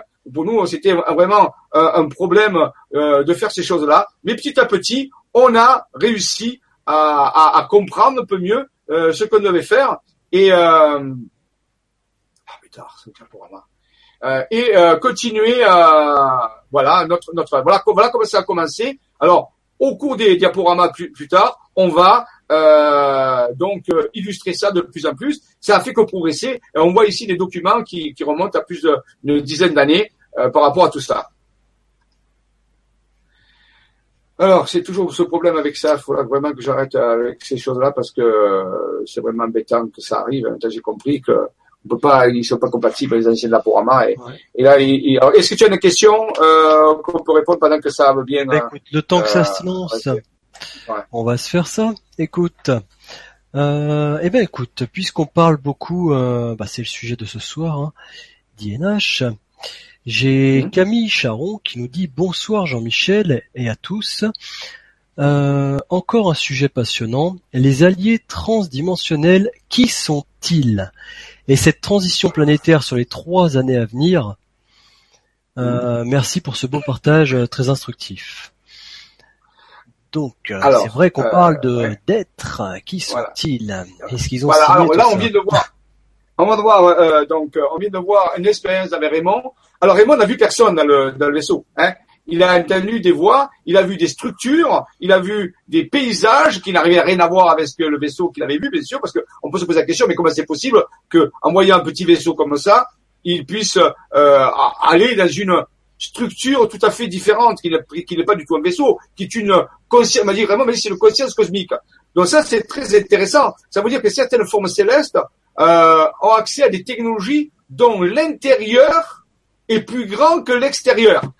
Alors ça, c'est probablement incroyable à voir. Ça veut dire qu'il existerait des dimensions où l'intérieur est beaucoup plus grand que l'extérieur ce qu'on voit. Ça s'expliquerait pourquoi il a vu un petit vaisseau. Mais arrêtez, arrêtez derrière ça, il y avait un accès à un monde entier, à une dimension cosmique. Alors, voyez, ça, ça, ça, c'est vraiment encore actuellement au-delà de notre conception de la science. Hein. On ne connaît pas d'endroit dont l'intérieur serait supérieur à l'extérieur, hein, d'accord? Alors qu'ici, ça aurait été le cas. Donc il a passé dans une dimension et ce vaisseau était une interface en réalité de passage pour aller. Alors il n'a pas vu. Quels sont ces INH Eh bien on va voir que ces INH sont de multiples, euh, peut dire, euh, provenances. Les INH avec qui nous travaillons, vous avez compris que depuis, ça a commencé là, à, partir duquel nous travaillons, eh bien, sont des INH positive, ce que j'appelle moi les planificateurs, les planificateurs invisibles bienveillants, parce qu'il y a d'autres personnes qui parlent de planificateurs malveillants, mais ça, ça les regarde. Moi, je vous parle de planificateurs bienveillants qui aident les humains et la Terre à à traverser cette transition, euh, peut dire planétaire, de la meilleure façon, en travaillant sur, l'écologie énergétique, sur les réseaux énergétiques, sur les prises de conscience, sur les divulgations, pour que cette humanité soit prête. Pourquoi pas, quand le temps sera venu plus tard, de passer à un autre plan de réalité, si c'est le cas de, de, le dire. Donc vous voyez, il y a vraiment une préparation. Maintenant, qui sont-ils exactement? Ils sont multiples. Alors on a d'autres diaporamas et d'autres conférences où on va euh, petit à petit avancer dedans, mais pour l'instant, dans l'histoire de Raymond, il ne les avait pas rencontrés. Il avait vu cette conscience cosmique euh, qui était là et qui lui a donné, qui a proposé, je dire, qu'il a invité, il lui a proposé d'accomplir une mission, une mission d'âme qui était, je répète, d'activer ces vortex qui allaient apparaître au cours du temps sur des cartes. C'est un peu ça que les gens me disent, mais c'est quoi toutes ces cartes que vous montrez? Eh bien, justement, c'est ça. Ces cartes permettent de visualiser ces informations, ces vortex, ces portes dimensionnelles, ces messages que, que, que nous transmettent les intelligences non humaines. Voilà. Plus d'autres choses qu'on verra plus tard aussi. Alors lui, toujours ok, ok. Bah, justement, parce que tu parlais donc, euh, t'insistais sur le fait de planificateur positif, ouais, euh, bienveillant. En tout cas, tu utilises le terme bienveillant. Euh, oui, c'est ça. J'ai Nadine, Nadine justement, qui nous mettait. Euh, y a-t-il justement des entités de l'ombre? Donc entité, on peut parler également d'INH. Hein, euh, mais on va dire entité, donc pour respecter son terme, qui usurpe l'identité d'être de lumière. Mhm. Alors, euh, oui, alors bon, euh, oui, tout est possible. Hein, je j'ai pas de, de, réponse, vous savez, j'ai pas de réponse affirmative en quoi que ce soit. Mais nous avons trouvé. Alors c'est une bonne question. Euh, ça veut dire que est-ce qu'on peut, euh, sans danger, euh, rentrer en contact avec des INH Alors pour nous, nous avons trouvé un moyen. Je dis pas, c'est peut-être pas le seul, hein, mais nous avons trouvé un moyen qui permet de sécuriser, si vous voulez, d'être sûr d'être en contact avec des INH ou des planificateurs invisibles bienveillants c'est de passer par l'être intérieur. J'ai fait, j'ai fait des ateliers là-dessus et même des conférences que j'appelle moi les êtres intérieurs, c'est-à-dire nos, nos, nos, nos, nos structures quantiques intérieures, notre divinité, si vous voulez. Ouais, que nous a un divin à l'intérieur de soi. Et quand on rentre en contact avec, avec cette structure, c'est elle qui sécurise les contacts. Parce que l'ego n'a aucun moyen de savoir. Il peut se faire berner, bien sûr, et, et de croire qu'il rentre en contact avec des intelligences bienveillantes, où il est berné. Mais s'il passe par l'être intérieur, par un, canal sécurisé, crypté. Alors ça demande une certaine. Pour les gens qui s'intéressent, allez voir les, ateliers que j'ai fait sur le double cosmique, sur l'être intérieur. Et nous, on utilise ce, ce canal-là. Il sécurise. C'est comme quelque chose qui serait crypté quantiquement. Vous savez, on connaît actuellement les cryptages quantiques qui est inviolable. Eh bien, c'est une forme de cryptage quantique qui permet de sécuriser les communications avec des intelligences non humaines et où on est sûr qu'on n'est pas parasité. Si on fait bien le protocole, il se met bien en relation avec son être intérieur. Donc, voici la réponse. Oui, c'est vrai qu'on pourrait se faire parasiter si on ne prend pas les précautions nécessaires. Mais actuellement, on a quand même des moyens de pouvoir euh, le faire. Tu vois, ça justifie justement le travail qu'ils avaient demandé à Raymond Spinozzi de faire un certain travail énergétique pour se préparer. Ah ouais. Euh, là, on est vraiment, faut, vraiment garder, je pense, en tête euh, le, cette chose essentielle. On parle vraiment de multidimension, et donc on parle quelque part euh, de choses qui sont pas aussi palpables que ce qu'on voit au quotidien, en tout cas pour l'instant. Et du coup, il faut se, tu parles de se protéger, c'est surtout euh, clarifier la ligne de communication donc pour ça, il n'y a pas 50 000 solutions. Déjà, s'entraîner, se relier à son être intérieur, et surtout, bah, j'ai envie de dire, ces, ces entités de l'ombre, comme tu dis, Nadine. Euh, pour reprendre, souvent on entend parler du bien, du mal, qu'il n'y a pas de bien, il n'y a pas de mal. Et eh ben justement, tu vois, dans ces entités de l'ombre, je trouve qu'elles nous donnent une bonne opportunité de justement travailler sur nous, en nous disant, eh, faites attention, euh, vous pouvez vous faire avoir, donc euh, travaillez sur vous, faites attention à vos ressentis, ressentez les choses. Donc en fin de compte, ces entités de l'ombre qui s'amusent à prendre euh, les identités d'êtres de lumière, ils sont aussi là pour nous faire travailler. Donc donc voilà, il n'y a pas l'ombre n'est pas forcément voilà quand on dit il n'y a pas de bien, pas de mal, on peut en avoir une idée là, mais justement, je pense que quand on a ce genre d'entité devant nous, que ce soit ça, que ce soit des êtres de la nature ou autre, quelque chose un peu peut-être de non palpable tout de suite. Même même si à la limite ils étaient en face de nous physiquement, j'ai envie de dire, euh, le seul filtre, la seule certitude qu'on ait, c'est ce qu'on ressent sur le moment. Est-ce qu'on ressent de la peur, de l'angoisse, ou est-ce qu'on ressent quelque chose qui nous met euh, dans une certaine sécurité? Donc euh, ça nous rapproche justement de nos de nos ressentis. Tout à fait, tout à fait. Donc c'est pour ça que tu, tu fais bien de le dire. Il n'y a pas de choses négatives. Il y a toujours des façons. Alors bien sûr, il faut être prudent il faut être prudent, il faut être tempéré. Mm. C'est-à-dire réalité, une certaine prudence est, est, est, intéressante à avoir. Il faut pas se jeter comme ça dedans. Mais si on prend des bonnes précautions, même une expérience qui pourrait être un peu chahuteuse, qui pourrait nous chahuter, nous apprend à justement à, à mieux à mieux se positionner. Donc si on est en relation avec son état et avec ses ressentis profonds, eh bien on va pouvoir euh, euh, donc euh, éviter ça. Alors, je vais être obligé de fermer le diaporama parce qu'il Ouais, est il- et- ouais, ça se relance pas là. et- pardon. et ouais, alors, je vais être obligé de le, de, le, de le fermer et de le remettre parce que. Pas de souci, pas de souci. Je vais, tiens, bah, je vais, pendant que tu fais ça, je vais rebondir également sur une question. Hop, un truc tout simple, mais sur un sujet dont on a déjà parlé euh, en début là. C'était, c'était, c'était donc. euh, Alors, Véronique et Brigitte, bonsoir à vous deux. Ils nous mettent bonsoir Jean-Michel et Robin. Merci pour cette magnifique conférence. Y a-t-il une intraguette au Mont Ventoux? Donc euh, bon, je vais rebondir parce que le mot intraguette, on l'utilise différemment. Euh, mais oui, justement, tu parles du Mont Ventoux. Pour moi, c'est ce qu'on parlait tout à l'heure, c'est-à-dire que des endroits comme ça, c'est des lieux énergétiques, des vortex énergétiques qui peuvent euh, faciliter euh, Oui. le contact visuel avec des entités qui sont sur un autre plan. Donc euh, oui, je fait. pense que le Mont Ventoux et bien d'autres, on parle du Bulgarache, on parle de tout ça. Pourquoi on parle souvent de- justement pourquoi euh, ces lieux-là sont connus en ufologie et autres? Parce que c'est certainement un lieu où on a justement euh, plus de facilité de voir euh, de l'autre, enfin en tout cas une autre dimension à côté de nous qui nous permet de voir des ovnis. Tu parles par contre d'intragate, je te reprends juste par rapport à ça. Euh, enfin, je vous reprends, Véronique et Brigitte. On utilise nous, euh, enfin avec Jean-Michel Raoux, le, le terme intragate pour parler d'une porte qui permet de rentrer, donc non pas en contact avec euh, des entités extérieures, mais qui permet de rentrer en contact avec son être intérieur à l'intérieur de soi. Voilà, donc c'est juste pour préciser comme ça, quand on utilise le mot intragate, c'est pour signifier une porte qui permet de rentrer en soi, profondément, pour communiquer avec son, son être divin, son être intérieur, qu'importe. Voilà. Tout à fait. Voilà. Tout à fait. Euh, le diaporama redémarre. Hein. Voilà, je vais le parti, laisser euh, démarrer. Euh, je, je vais, euh, mais j'espère qu'il a le temps de revenir. Alors oui, tu as raison de dire ça parce que sinon c'est les Stargate. Dans les Stargate, c'est les portes des étoiles. Et je dis, Intragate est un mot qu'on a inventé euh, par rapport à des recherches qu'on a fait, à des résultats qu'on a obtenus. Et euh, donc, euh, euh, ça veut dire à l'intérieur. Comme tu as dit, donc ce n'est pas quelque chose qu'on peut prendre avec des vaisseaux, alors que les Stargate, les Stargate, oui, euh, sont euh, des, des portes et des étoiles qu'on peut utiliser euh, à- à- avec des vaisseaux. Donc, il faut bien faire la différence. Et c'est donc, euh, ne cherchez pas Intragate euh, sur Internet, vous ne trouverez pas. C'est un, néologi- un néologisme qui, qui a été dû à, à- aux recherches que, que, nous, que nous avons fait. Voilà, ça c'est important. Alors, je crois que c'est bon. Je vais voir si je peux. Vas-y, Euh, relance le partage avec moi. Jean-Michel, je vais regarder tout ça. Voilà. Voilà.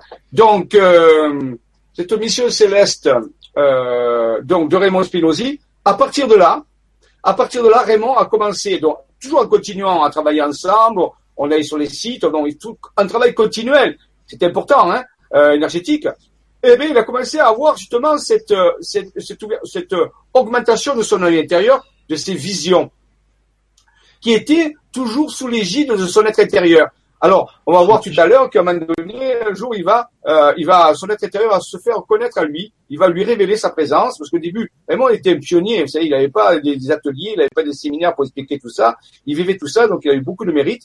Et à un moment donné, un jour, il va faire une rencontre, et dans une euh, expérience, on peut dire, avec une rencontre avec INH, et son être intérieur va se révéler à lui. Et il va lui donner son nom. C'est pour ça que son être intérieur, il va lui donner un nom, c'est la de façon pour pouvoir communiquer avec lui. Il va l'appeler Soma. Alors non, depuis je vais l'appeler comme ça. Eh bien, l'être intérieur de, de Raymond, Soma va le guider et va l'aider à avoir des visions. Et ces visions qui vont lui apparaître, soit dans la nuit, soit, dans des, soit des visions la journée, euh, à, des, à, des, moments précis, il va avoir des visions. Et ces visions, ce sont des, des dessins. Et son être intérieur va lui dire, il faut que tu prennes des cartes, des cartes de la Provence, et que tu représentes les dessins que je t'envoie. Ils sont en contact avec la mission que tu as eue dans le vaisseau, la mission d'âme, c'est-à-dire d'activer ces ces, spirales d'énergie, ces vortex, c'est très important pour l'avenir. Alors Raymond, il a dit d'accord. Et donc, sous, la direction de son être intérieur, Soma, il va euh, reproduire petit à petit les visions qu'il a avec des cartes routières. Et là, vous avez un exemple, par exemple, ce qu'on appelle des matrices.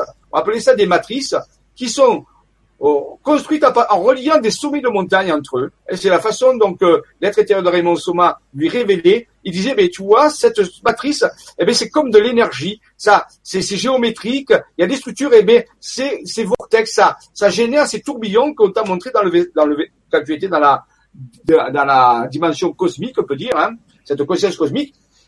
Eh bien, tu vois, tu as vu des spirales, mais il y a aussi d'autres formes. Et ces formes-là, eh bien, il faut les activer. Elles ont une très grande importance pour ce qui va se passer dans le futur. Pour ce phénomène, pourquoi pas de, de passer à une autre forme de réalité? C'est comme s'il y avait une autre forme de réalité des gens présentes et que les gens ne la voient pas. C'est comme si les intelligences humaines et Soma lui révélaient que il y avait autour de cette planète et dans cette planète d'autres dimensions d'existence et qu'il fallait déjà les percevoir, les, les, les, les, voir un petit peu d'une certaine façon avec cet œil intérieur. Rappelez-vous ce qu'on a vu tout à l'heure avec le tableau, hein, ce rayon qui frappait sur la glande pinéale. C'est comme si Zénache et, et, Soma aidaient Raymond à, percevoir ces autres dimensions sous forme de dessins géométriques, purement géométriques et symétriques, d'une très grande, parce qu'ici on a une, matrice qui fait plusieurs centaines de kilomètres hein, et qui, est reliée par les sommets de montagne. Mais Raymond on a dit, mais à, quoi ça va nous servir? Mais vous allez aller sur ces sites, ou une partie de ces sites, et vous allez faire des travaux énergétiques pour les réveiller. Il faut que ces matrices vibrent. Il faut que ces matrices commencent à, à raisonner avec votre niveau, avec ce niveau de réalité dans lequel vous êtes, pour pouvoir qu'un jour, eh bien, elle puisse, pourquoi pas, servir de passage, bah, peut-être des passages vers un autre niveau de réalité. Et c'est ce qu'on a compris petit à petit. Donc, euh, on a fait ça, on s'y est mis, et voilà, un autre type de matrice. Donc, il y en a une. Alors, je reviens à celle-là. Elle est dans le sud-ouest. Elle est autour de. Tu as, parlé tout à l'heure de Bugarage, par exemple. Et Bugarage, c'est là. C'est au niveau de, l'étoile noire qui est là. Alors, les couleurs, ça a été donné par Soma aussi. Hein. Ce sont des couleurs simplement pour euh, pour représenter la, matrice. Hein. Voilà. Et eh bien, au niveau de l'étoile noire, ici, il y a Bugarache, je crois, je ne me trompe pas. C'est euh, ouais, c'est ouais, c'est. Et oui, la région, c'est grand. Hein. Il y a Toulouse, il y a tout ça. C'est une grande région. Et donc, c'est une énorme matrice. On appelait ça géoquantique, géo, la Terre quantique, parce que elle est dans le monde au-delà, c'est-à-dire dans le monde des quantas, dans le monde intérieur. C'est une autre réalité qui n'est pas accessible par nos yeux physique. C'est pour ça que l'œil intérieur de Raymond a été travaillé sûrement. C'est toutes ces expériences, il les voit à travers son œil intérieur qui a été augmenté, on peut dire, qui a qui a qui a subi une une grande euh, croissance, on peut dire, et donc il s'est mis à les voir et à les reproduire sur les cartes pour que d'autres puissent les voir. Voilà. Et une fois qu'on les voit, eh bien, il y a un phénomène qui se passe. Quand les gens regardent quelque chose qui apparaît, dessiné, ou sculpté, ou ça peut être peint, eh bien, l'attention qui porte dessus, nous dit la physique quantique, amène à les stabiliser dans le niveau de réalité où ils sont. C'est-à-dire qu'en réalité, on les fait exister, on les co-crée, on les amène dans notre réalité, et, comme ça, elles servent de pont, on peut dire, de pont entre deux réalités. On peut dire que ces matrices seraient des ponts entre deux systèmes de réalité, des passages, des passages géométriques. Alors, c'est très curieux, hein. Alors, ça, c'est dans le sud-ouest. Eh bien, il a fallu aussi qu'il y en ait une dans le sud-est, voilà. Donc ici, on est dans la région du sud-est de la région PACA. Vous voyez, une autre type de matrice qui, ressemble un petit peu à l'autre. Si je reviens à l'autre, on voit ici qu'il y a une espèce de diamant, vous voyez, une espèce de structure qui est comme un diamant. En haut, eh bien, la structure de l'autre côté, elle a un diamant en bas, vous voyez. Donc, allez, on peut dire qu'elles sont complémentaires. Donc, euh, on se pose la question, mais pourquoi dans le sud de la France Eh bien, c'est caractéristique à certaines formes de, de structure géologique.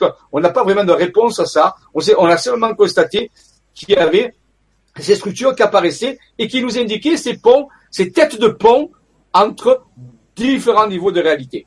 Voilà. Après, vous voyez, ça c'est important. Après, au cours du temps, on continuait à avoir des contacts avec des INH, toujours via son être intérieur Soma, et il a commencé à recevoir d'autres types de cartes qui étaient des technologies. Je ne vais pas les, les, détailler ce soir. C'est pour vous simplement montrer que là, on a affaire à quelqu'un qui est en contact avec des intelligences non humaines, mais qui a une mission d'âme en même temps, et en même temps qui reçoit du matériel concret, réaliste, qu'on peut vérifier. Donc, vous voyez, c'est quelque chose qui est très avancé. Là, on est dans le type de contact vraiment important. Et, qui sert à, à, la communauté, à l'humanité, puisque c'est pour euh, une prochaine version de l'humanité, on peut dire quelque part. Alors, voici d'autres types, je voulais simplement vous les montrer, d'autres types de dessins qu'il a reçus, ou qu'il a, qu'il a donc euh, matérialisé. Ici, on a une forme d'une pyramide surmontée d'un disque. Alors, il faut imaginer que ce disque, il est au sommet de la pyramide. Là, on le montre euh, vertical, mais en réalité, il est horizontal, posé, posé sur la pyramide. Et le centre, ici, se trouve à, à Beaumont de Pertuis. Beaumont de Pertuis, qui est un petit village, on peut dire, euh, je crois que c'est à la limite du Vaucluse, près de cette chapelle, qui est magnifique, chapelle Sainte-Croix qu'on appelle ici, vous voyez les chapelles des anciens, et on nous a expliqué que c'était le schéma d'une technologie justement de passage interdimensionnel. Alors tenez-vous bien, et c'est peut-être pour ceux qui veulent faire des recherches, si vous voulez faire quelques recherches pour vérifier tout ça, essayez de trouver des fresques égyptiennes qui parlent de ça. Il y a des fresques égyptiennes qui parlent de ce qu'on appelle des roues de passages interdimensionnels qui ont été dessinés par les Égyptiens dans des temples. On peut les trouver, ces fresques. Elles existent, moi je les ai vues, et elles ressemblent exactement à ça. Donc, les Égyptiens semblaient, ou certains Égyptiens semblaient connaître ces technologies qui permettent, qui sont reliées aux pyramides, bien sûr, et qui permettent de faire des passages dimensionnels à travers d'une roue, d'une roue dimensionnelle qui a 24 rayons. Alors là aussi, il y a peut-être un message. Pourquoi 24 rayons et pourquoi pas 12 et pourquoi pas 36? C'est fait partie de la technologie. Donc, voyez, alors nous avons donné des noms à cette technologie, on les appelle ça des Dagobah. Voilà, un Dagoba. Bon, ça nous a fait plaisir. Ça ressemble un peu à la planète Star Wars, il y a une planète qui s'appelle Dagoba dans l'épopée de Star Wars. Donc, une roue de passage interdimensionnel qui est centrée sur un village qui s'appelle Beaumont de Pertuis. Alors, pour les gens qui voudraient faire aussi des recherches, prenez le mot Beaumont de Pertuis essayez de trouver ce que ça veut dire. Il y a un sens caché dans Beaumont de Pertuis. Et pour la, dans la prochaine conférence, ceux qui, ceux qui auront trouvé pourront me le dire et on verra si c'est OK. Donc prenez le mot Beaumont de Pertuis et en le triturant un peu, vous allez avoir accès à une connaissance cachée. C'est pas pour rien. Voyez, là, on a même construit un, un ami à moi qui a, qui a des mains en or a construit le Dagoba, voyez, regardez, et il, grâce à un petit moteur électrique solaire, il le fait tourner. Ça marche, je l'ai encore, il marche. Voyez, on a, on a pu le construire physiquement euh, grâce à un modèle réduit. Et il s'est passé des phénomènes bizarres lorsqu'on a utilisé cette technologie dans certaines, dans certaines occasions. C'était curieux, voilà. Donc, euh, ensuite, voilà l'autre matrice qu'on a vue tout à l'heure, dont j'en ai parlé. Mais justement, vous voyez, le Dagoba, il est en train de travailler à côté d'un truc, c'est près de chez moi, à Olière. Et ce jour-là, euh, il y avait du soleil, ça fonctionnait. Et il s'est passé quelque chose dans le ciel. Alors, c'est très curieux. On, était en train de travailler. il y a comme un cœur qui a commencé à se dessiner dans le ciel. C'était le 2 août 2007. Vous voyez, j'ai même mis la date. Alors, est-ce que c'est dû au Dagoba Je ne sais pas. Vous voyez, regardez, on le voit bien, le cœur. Hein. on le voit ici. Un cœur qui s'est dessiné. Alors, c'est un phénomène bizarre, parfois, qui se, qui se passe comme ça. Voilà. C'est pour le signaler. Ici, Raymond a continué bien sûr, à travailler avec ZNH, ensemble, on a travaillé avec, on a, a passé des, des, des, des, jours entiers à aller sur des sites, à prendre des photos, à filmer. Si je raconte, on racontera tout ça, vous verrez, il y a eu énormément de contacts, c'était extraordinaire. Et à un moment donné, il a reçu d'autres informations. Nous sommes toujours dans la, dans la région des pays Qatar, euh, dans, dans l'Aude, et en réalité, il y a 13 étoiles qui sont apparues, reliées, faites par des sommets de montagne. 13 étoiles. Le mont Bugarache, c'est la petite partie jaune qui est ici. Donc, vous voyez, on peut dire que c'est 13 étoiles autour du mont Bugarache. Et autour de là, des châteaux cathares, des châteaux cathares, fait des châteaux cathares, des châteaux qui ont servi à abriter les cathares pendant l'épopée cathare, on peut dire, la, croisade contre les albigeois. Ces châteaux-là, eh bien, lorsqu'il Raymond les a reliés entre eux sous la guidance de Soma et des INH, ça a reconstitué la constellation de l'aigle à Aguilar, euh, et un château, justement, le château ici s'appelle Aguilar, qui veut dire l'aigle. Oh, c'était vraiment intéressant. Les, INH et l'être intérieur commençaient à nous donner des diagrammes. On s'est dit, mais pourquoi? Mais Tout simplement parce que les Qatars, je ne vais pas faire une conférence sur les Qatars ce soir, mais il faut simplement savoir que les Qatars utilisaient un seul livre qui était le livre, l'évangile de Jean. L'évangile de Jean, un des quatre évangiles. Et le symbole de Jean est tout simplement l'aigle. Vous le savoir. Le symbole de l'apôtre Jean est l'aigle. Et le château, c'est quand même assez curieux que les châteaux qui ont abrité les Qatars constituent une constellation qui s'appelle la constellation de l'aigle, et qu'un des châteaux s'appelle Aguilar, et que la rivière qui coule ici s'appelle l'Agli, et l'Agli ça veut dire l'aigle. Donc là, il y a quand même des choses tout à fait bizarroïdes qui se passent. Hein. Donc il y a des choses qui dépassent l'entendement des humains. Donc vous voyez, les INH commençaient à nous dévoiler un petit peu des schémas qui existaient sous nos yeux, d'autres réalités, d'autres réalités qui sont là, un savoir caché, extraordinaire, non compréhensible bien sûr, mais qui est là et qui allait nous servir, nous servir dans l'époque de transition où nous vivons.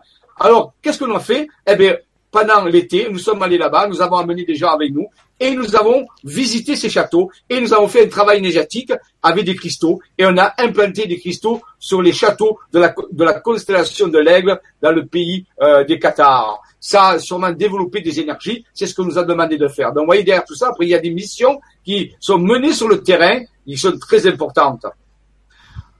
Pareil, au niveau de Rennes-le-Château, hein, vous savez, on parle souvent de l'histoire de Rennes-le-Château, de la Bessonnière, eh bien là, c'est pareil. Il faut savoir que Raymond a une vision Et ces visions euh, de, de, et de ses INH et de son être intérieur lui révèlent que sur la région toujours de Rennes-le-Château, près de l'endroit où il y a les 13 étoiles qu'on a vu tout à l'heure autour du garage, près de cette constellation de l'aigle euh, pour les pays Qatar, eh bien, il y a aussi encore un Dagoba, comme on a vu tout à l'heure, à, à de pertuis Vous voyez de nouveau une roue qui est sur la pyramide et avec ses 24 rayons. Donc, encore une roue de passage interdimensionnel. Et tenez-vous bien, le centre de la roue, devinez, devinez où c'est. Allez, d'après toi, euh, Robin, c'est où le centre de la roue?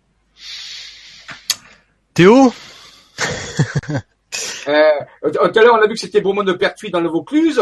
Et là, on a un, Dagoba euh, qui est situé dans, dans le de, dans le pays Qatar. Ah, tu t'adresses à un Parisien. oui. Je tu connais pas bien la région.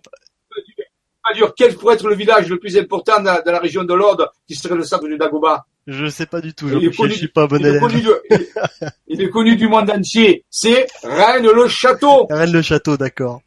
Rennes-le-Château. Et c'est lui qui est au centre avec son église dédiée à Marie-Madeleine et tout ce secret de la Bessonnière. Vous voyez Et regardez, on est là dans un pré, près de Rennes-le-Château. Et un ami à moi avait construit de façon beaucoup plus grande un modèle réduit de Dagoba qu'on a fait tourner, qu'on a fait activer. Et à ce moment, il y a, eu un orage qui s'est passé. Et dans le ciel, et les nuages ont dessiné un aigle lumineux. Ben, on l'a regardé. Voyez, un aigle a, commencé à apparaître ici. Euh, très curieux dans les nuages et ensuite c'est devenu, regardez, un aigle d'or, tout à fait curieux. Donc, des forces ont été réveillées par l'utilisation de cette technologie à des endroits précis. Donc, quand on utilise ces technologies, ah, ici en modèle réduit, bon, il y avait quand même une soixantaine de personnes qui ont travaillé énergétiquement, avec des cristaux, avec euh, voilà des, des, des, des, protocoles énergétiques, vibratoires, avec leur esprit, avec leur cœur. Et à ce moment-là, quand le moment était venu, je crois que c'était le 15 août, Qu'est-ce qui s'est passé? Eh bien, à, ce moment-là, eh bien, il y a quelque chose qui s'est passé au niveau de Rennes-le-Château. Il a libéré des énergies et dans le ciel, des phénomènes bon, naturels ont symbolisé la présence de l'aigle. Donc, vous voyez, il y a des choses qui se passent et on a appelé cet endroit l'énergie de Eglia. Eglia, qui est une énergie reliée à l'aigle. Ça, c'était vraiment important. Il fallait donner un nom. Donc, Eglia, du point de vue, peut dire chamanique, c'était Alors, ici, regardez, on va aller plus loin, puisque tu parles de Paris, hein, euh, Robin. Voici la matrice du sud-est, du sud-ouest. Eh bien, regarde, un jour Raymond a une vision et sur Paris, sur Paris, il y a aussi un Dagoba, une roue de passage interdimensionnel. Et maintenant, Robin, d'après toi, dis-moi le, lieu le plus puissant à Paris, qui serait le centre du Dagoba. Ah, je dirais Notre-Dame. Bravo, regarde, Notre-Dame de Paris. Notre-Dame de Paris va devenir le centre d'une roue de passage interdimensionnel, donc vraiment très important. De la même façon que les autres, euh, les, les, deux autres qu'on a vu à Beaumont de Pertuis dans le Vaucluse, euh, à Rennes-le-Château, euh, Marie-Madeleine, et bien ici, euh, euh, au centre Notre-Dame de Paris, cette cathédrale alchimique. Regarde, je ne te demande pas, Notre-Dame, le centre de Paris. Mhm. Donc ça, ça serait que Paris, Parisis, Parisis, hein, on parle de Marie-Madeleine et on va sur, sur Paris, Parisis. Donc quelque part, quelque chose de très intéressant. Le secret, un des secrets de, de Paris, c'est qu'il ne porte interdimensionnelle de passage centré sur Notre-Dame de Paris, une porte alchimique, peut-être une intragate, c'est possible à ce niveau-là. Donc tu vois que les révélations qu'avait reçues Raymond à travers ses contacts avec ses INH et son être intérieur sont valables, elles sont physiques, elles nous permettent de faire un travail. Alors bien sûr, nous sommes allés travailler sur Paris, nous avons activé Paris, hein, ça on l'a fait même plusieurs fois, il y a même une équipe actuellement qui s'occupe régulièrement d'activer les sites de Paris et surtout Notre-Dame, d'activer cette roue de passage interdimensionnel qui se prépare à des phénomènes. Une autre personne qui est un autre chercheur dont on parlera plus tard, euh, lui aussi a eu des révélations qui ont complété ceux de Raymond et lui il a eu la vision d'un ange, voyez, comme une espèce d'ange stylisé dont le centre se trouve à Paris surmonté d'une étoile. Très curieux. Donc il a eu une, autre vision par les INH qui lui ont indiqué que quelque part, rappelez-vous de cet ange qui était là sur le tableau qu'on a vu tout à l'heure et qui, euh, savait être au courant de ce qui se passait pour ce personnage féminin qu'on va appeler Marie, puisque le tableau s'appelle l'Annonciation.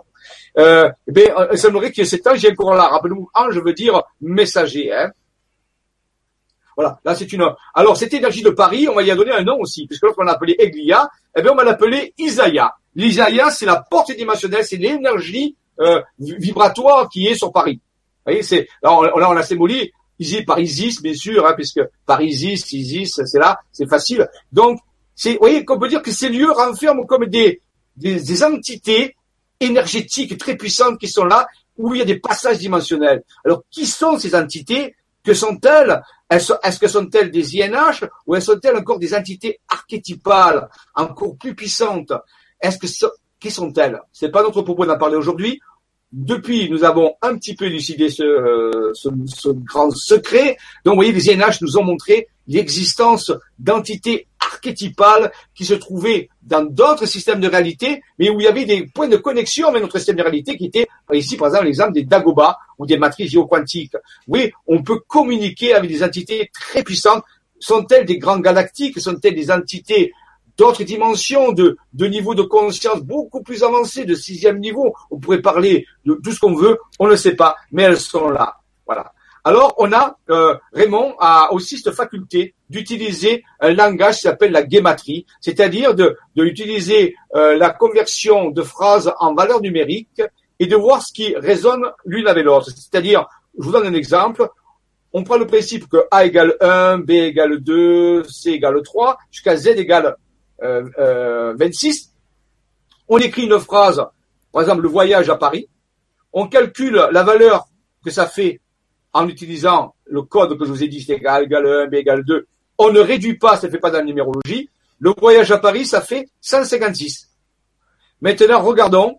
Il y a d'autres phrases qui s'appellent le divin service 156. On peut dire que le voyage à Paris, c'est rendre le divin service, puisque les deux valeurs mathématiques sont égales. Donc, ça veut dire que les deux phrases résonnent. On appelle ça la technique de la guématria. La ville de Paris, 145. Le cœur étoile, rappelez le cœur étoile, regardez le cœur étoile, c'est là le cœur étoile, le cœur de l'ange, le cœur de l'étoile. Il y a même la place de l'étoile à Paris, rappelez-vous. Il y a aussi Isis Osiris 145, donc c'est relié à Isis Osiris, on vient de parler de cette entité, énergétique qui s'appelait Isaiah et qui est une entité archétypale. Notre-Dame de Paris 167, la céleste présence 167, est-ce que c'est réduit à la présence de ce Dagobah? Est-ce qu'il y aurait euh, dans ce Dagobah, à Notre-Dame de Paris, euh, ça abriterait une présence d'une vibration colossale, énorme de cette activité archétypale. Si on analyse ça, il semblerait le cas. La planète Vénus, c'est relié à la planète Vénus. Ok? L'identité céleste, qui c'est?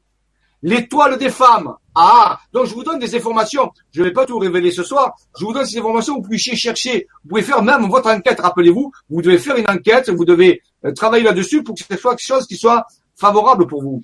La cathédrale de Paris, 162, la porte d'Orion. Ah, alors là, on nous fait correspondre à, un, endroit qui se trouve dans, l'univers qui s'appelle la porte d'Orion, dans la constellation d'Orion. Est-ce qu'il y aurait un lien entre la cathédrale de Paris et la constellation d'Orion? Rappelez-vous que le plateau de Gizeh, les trois pyramides du plateau de Gizeh, certains le font résonner avec la ceinture d'Orion, les trois étoiles de la ceinture d'Orion. Eh Curieusement. c'est super, tu vois, tu me hein dis ça, je suis en train de lire un commentaire euh, de Riyad justement qui nous fait, je voulais savoir euh, de quelle constellation viennent-ils? Bah, ah, par exemple, voilà. ah, voilà hein, J'ai dit, vous voyez, il suffit de dépouiller les données et d'avoir une certaine forme de d'analyse, de, on peut dire, ou une forme d'intelligence, euh, et euh, on voit qu'il y a des il y a des réponses. Oui, alors c'est pas la seule réponse, mais c'est déjà pas mal. Et on sait qu'elle est valable puisque la résonance mathématique est là pour le montrer. La, le céleste concept, il faut avoir des concepts célestes. Magdala, l'anneau pur. Là, on nous parle de Marie-Madeleine, puisque tout à l'heure, rappelez-vous que le centre de, euh, du Dagoba de Rennes-le-Château, c'est l'église Sainte-Marie-Madeleine. Donc, vous voyez, il y a des liens. C'est un peu comme ça que conversent les célestes. Continuons. Que symbolise cette cathédrale? Bien sûr, la cathédrale de Paris. La tradition primordiale. Donc, elle a une connaissance colossale. Il y a une connaissance de l'alchimie. On dit souvent que c'est la cathédrale qui code l'alchimie. Donc, vous voyez, c'est vraiment important. Le Dagoba de Notre-Dame, le fameux, la fameuse roue, là, le Dagoba, c'est ça, rappelez-vous, le Dagoba de Notre-Dame, Qu'est-ce que nous dit la guématrie Elle nous dit, euh, j'ai fait une faute, euh, de, j'ai mis un M, mais c'est l'étoile des anges. L'étoile des anges qui nous envoie à euh, le message qu'avait reçu bah, l'autre monsieur, l'autre chercheur, qui complète Raymond. Donc, vous voyez, il y a des contacts interchercheurs. Le don céleste, le don, c'est un don céleste, c'est vraiment un cadeau du ciel. L'âme de la terre, ça peut être relié à l'Isis, l'habitacle sacré. Donc vous voyez, cet endroit est fantastique. La réponse est que symbolise ce Dagoba L'œuvre cosmique. Donc c'est bien un endroit clé. Donc vous voyez comment nous obtenons nos informations. Elles sont purement, on peut dire, rationnelles. Euh, alors, continue Raymond, de poser des questions. Que génère ce Dagoba L'énergie pure. Donc, on dirait, on c'est le point zéro, c'est la fameuse énergie libre, c'est l'énergie qui vient de l'autre côté de l'univers. Et c'est aussi le module de Dieu.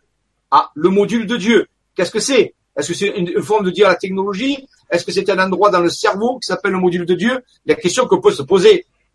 Qui est cette Notre-Dame? Voyons, on pose des questions précises. Réponse le rayon pur, la Magdalène. Donc, il y a un lien avec Marie-Madeleine. On sait toujours que Isis et Nephthys, en réalité, et Marie et Marie-Madeleine, étaient quand même très liés. Le 24 décembre 2007, c'est l'endroit qu'on au moment où on est allé faire un travail à Notre-Dame. Le Grasal œuvre pour le généreux plan. À l'époque, le groupe de chercheurs s'appelait le Grasal. C'est le nom qu'on y avait donné. Eh bien, oui, le Grasal œuvre pour le généreux plan. Si c'était la mission qu'avait reçu Raymond, puisque Raymond était président du Grasal, donc avait reçu pour activer ces lieux. Donc, vous voyez, la guématrie le dit bien. Le plan de Dieu, le créateur. Donc, vous voyez, c'est quelque chose de très puissant, euh, la guématrie. Que nous, apporte Isaïa, dont le nom a cette énergie qu'on a donnée sur Paris, le cœur plus la pensée, l'accouchement planétaire. Donc on nous a des événements, hein, regardez, toutes, toutes les trois valent 242, on nous a donné des événements, un accouchement planétaire. Rappelez-vous tout à l'heure dans le tableau, on a vu que ce rayon qui frappait la glande pinéale de, cette, de cette personne qui était représentée comme Marie allait accoucher d'un être fantastique qui est Yeshua. Donc c'est comme un accouchement. Bon, ici on, parle d'un accouchement planétaire. Vous voyez, c'est à peu près la même procédure. Voilà. Donc on a même fait une analyse au niveau de cette carte. L'ange, eh ben, c'est Isaïa. Donc, cet ange, en réalité, représentait bien l'énergie Isaïa, puisque la guématrie nous le dit, ça vaut 39, 39. L'ange Isaïa, l'étoile, 78, 78. L'ange, l'ange de l'étoile, Isaïa l'étoile. Regardez, c'est toujours pareil, c'est toujours égal. Isaïa, l'ange étoile, 156. L'énergie isaïque, 156.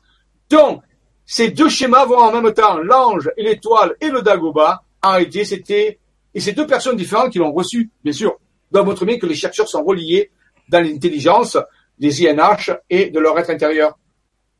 Ça, c'est une analyse de Notre-Dame au niveau de ce qu'on appelle le nœud énergétique d'Isis.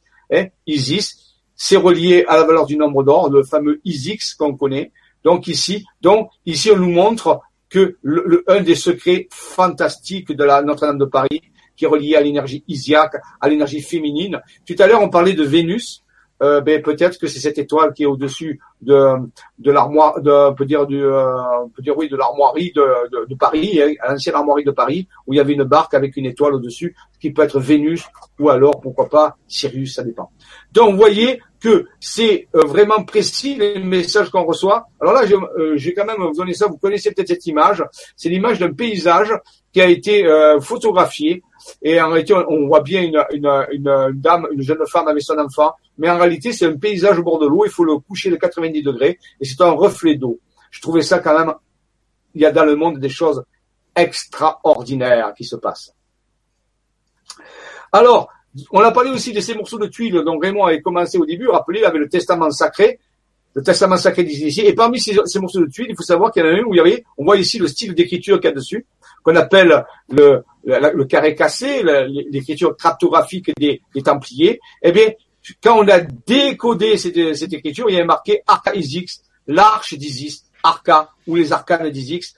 D'Isix, rappelez-vous, c'est la valeur 1666 qu'on a retrouvée dans, dans, dans le dans l'anneau d'Isis, rappelez? Dans l'anneau d'Isis, dans, dans, dans Paris, l'alchimie. Donc ici, dont les morceaux de tuiles de Raymond étaient bien reliés à tout ce message. Bon, on l'a su, bien sûr, plus tard. Alors, que cache l'arche d'Isis Est-ce que cache une révélation? Est-ce que le cache une nouvelle genèse Un accouchement d'autre chose C'est ce qui est en train d'arriver. Vous voyez, avec le temps, on commence à mieux comprendre ces choses-là. Vous voyez, voilà, une carte de France qui vous présente, représente comment se trouvent les, les, euh, les, les matrices, les deux grandes matrices, c'est Paris qui est ici, bien sûr. Ici, je vous ai un petit peu résumé. Euh, et c'est très peu des cartes qu'on a trouvées. Il y a maintenant plus de 400 cartes qui nous ont, euh, qui ont, qui ont été trouvées et qui révèlent cette présence, on peut dire, ces interfaces de communication, ces ponts entre des niveaux de réalité qui sont en train de s'ouvrir et qui sont intelligents, qui sont pas seulement que des dessins,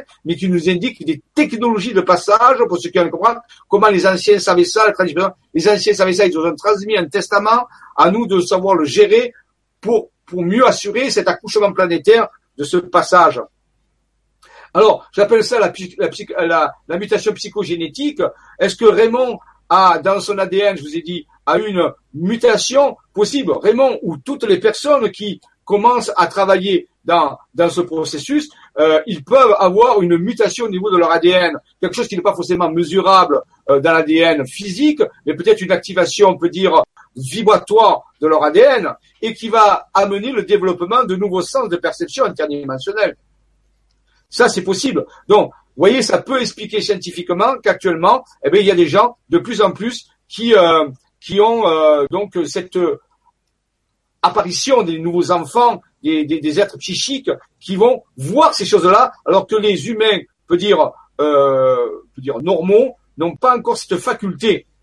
Hein. Donc, il faut s'attendre à des euh, à, à, la venue d'êtres de plus en plus d'êtres qui vont mettre à jour toutes ces choses-là. Ouais, il me refait encore le coup. Le... Ouais, il faudra que j'arrête d'écrire avec ce type. Ouais. Je fais encore ce coup-là. Est-ce qu'il y a une question? Eh ben écoute, c'est parti, c'est ah, fait pour. Tout est, il n'y a jamais de hasard. Allez, vas-y. C'est pour qu'on prenne un petit peu.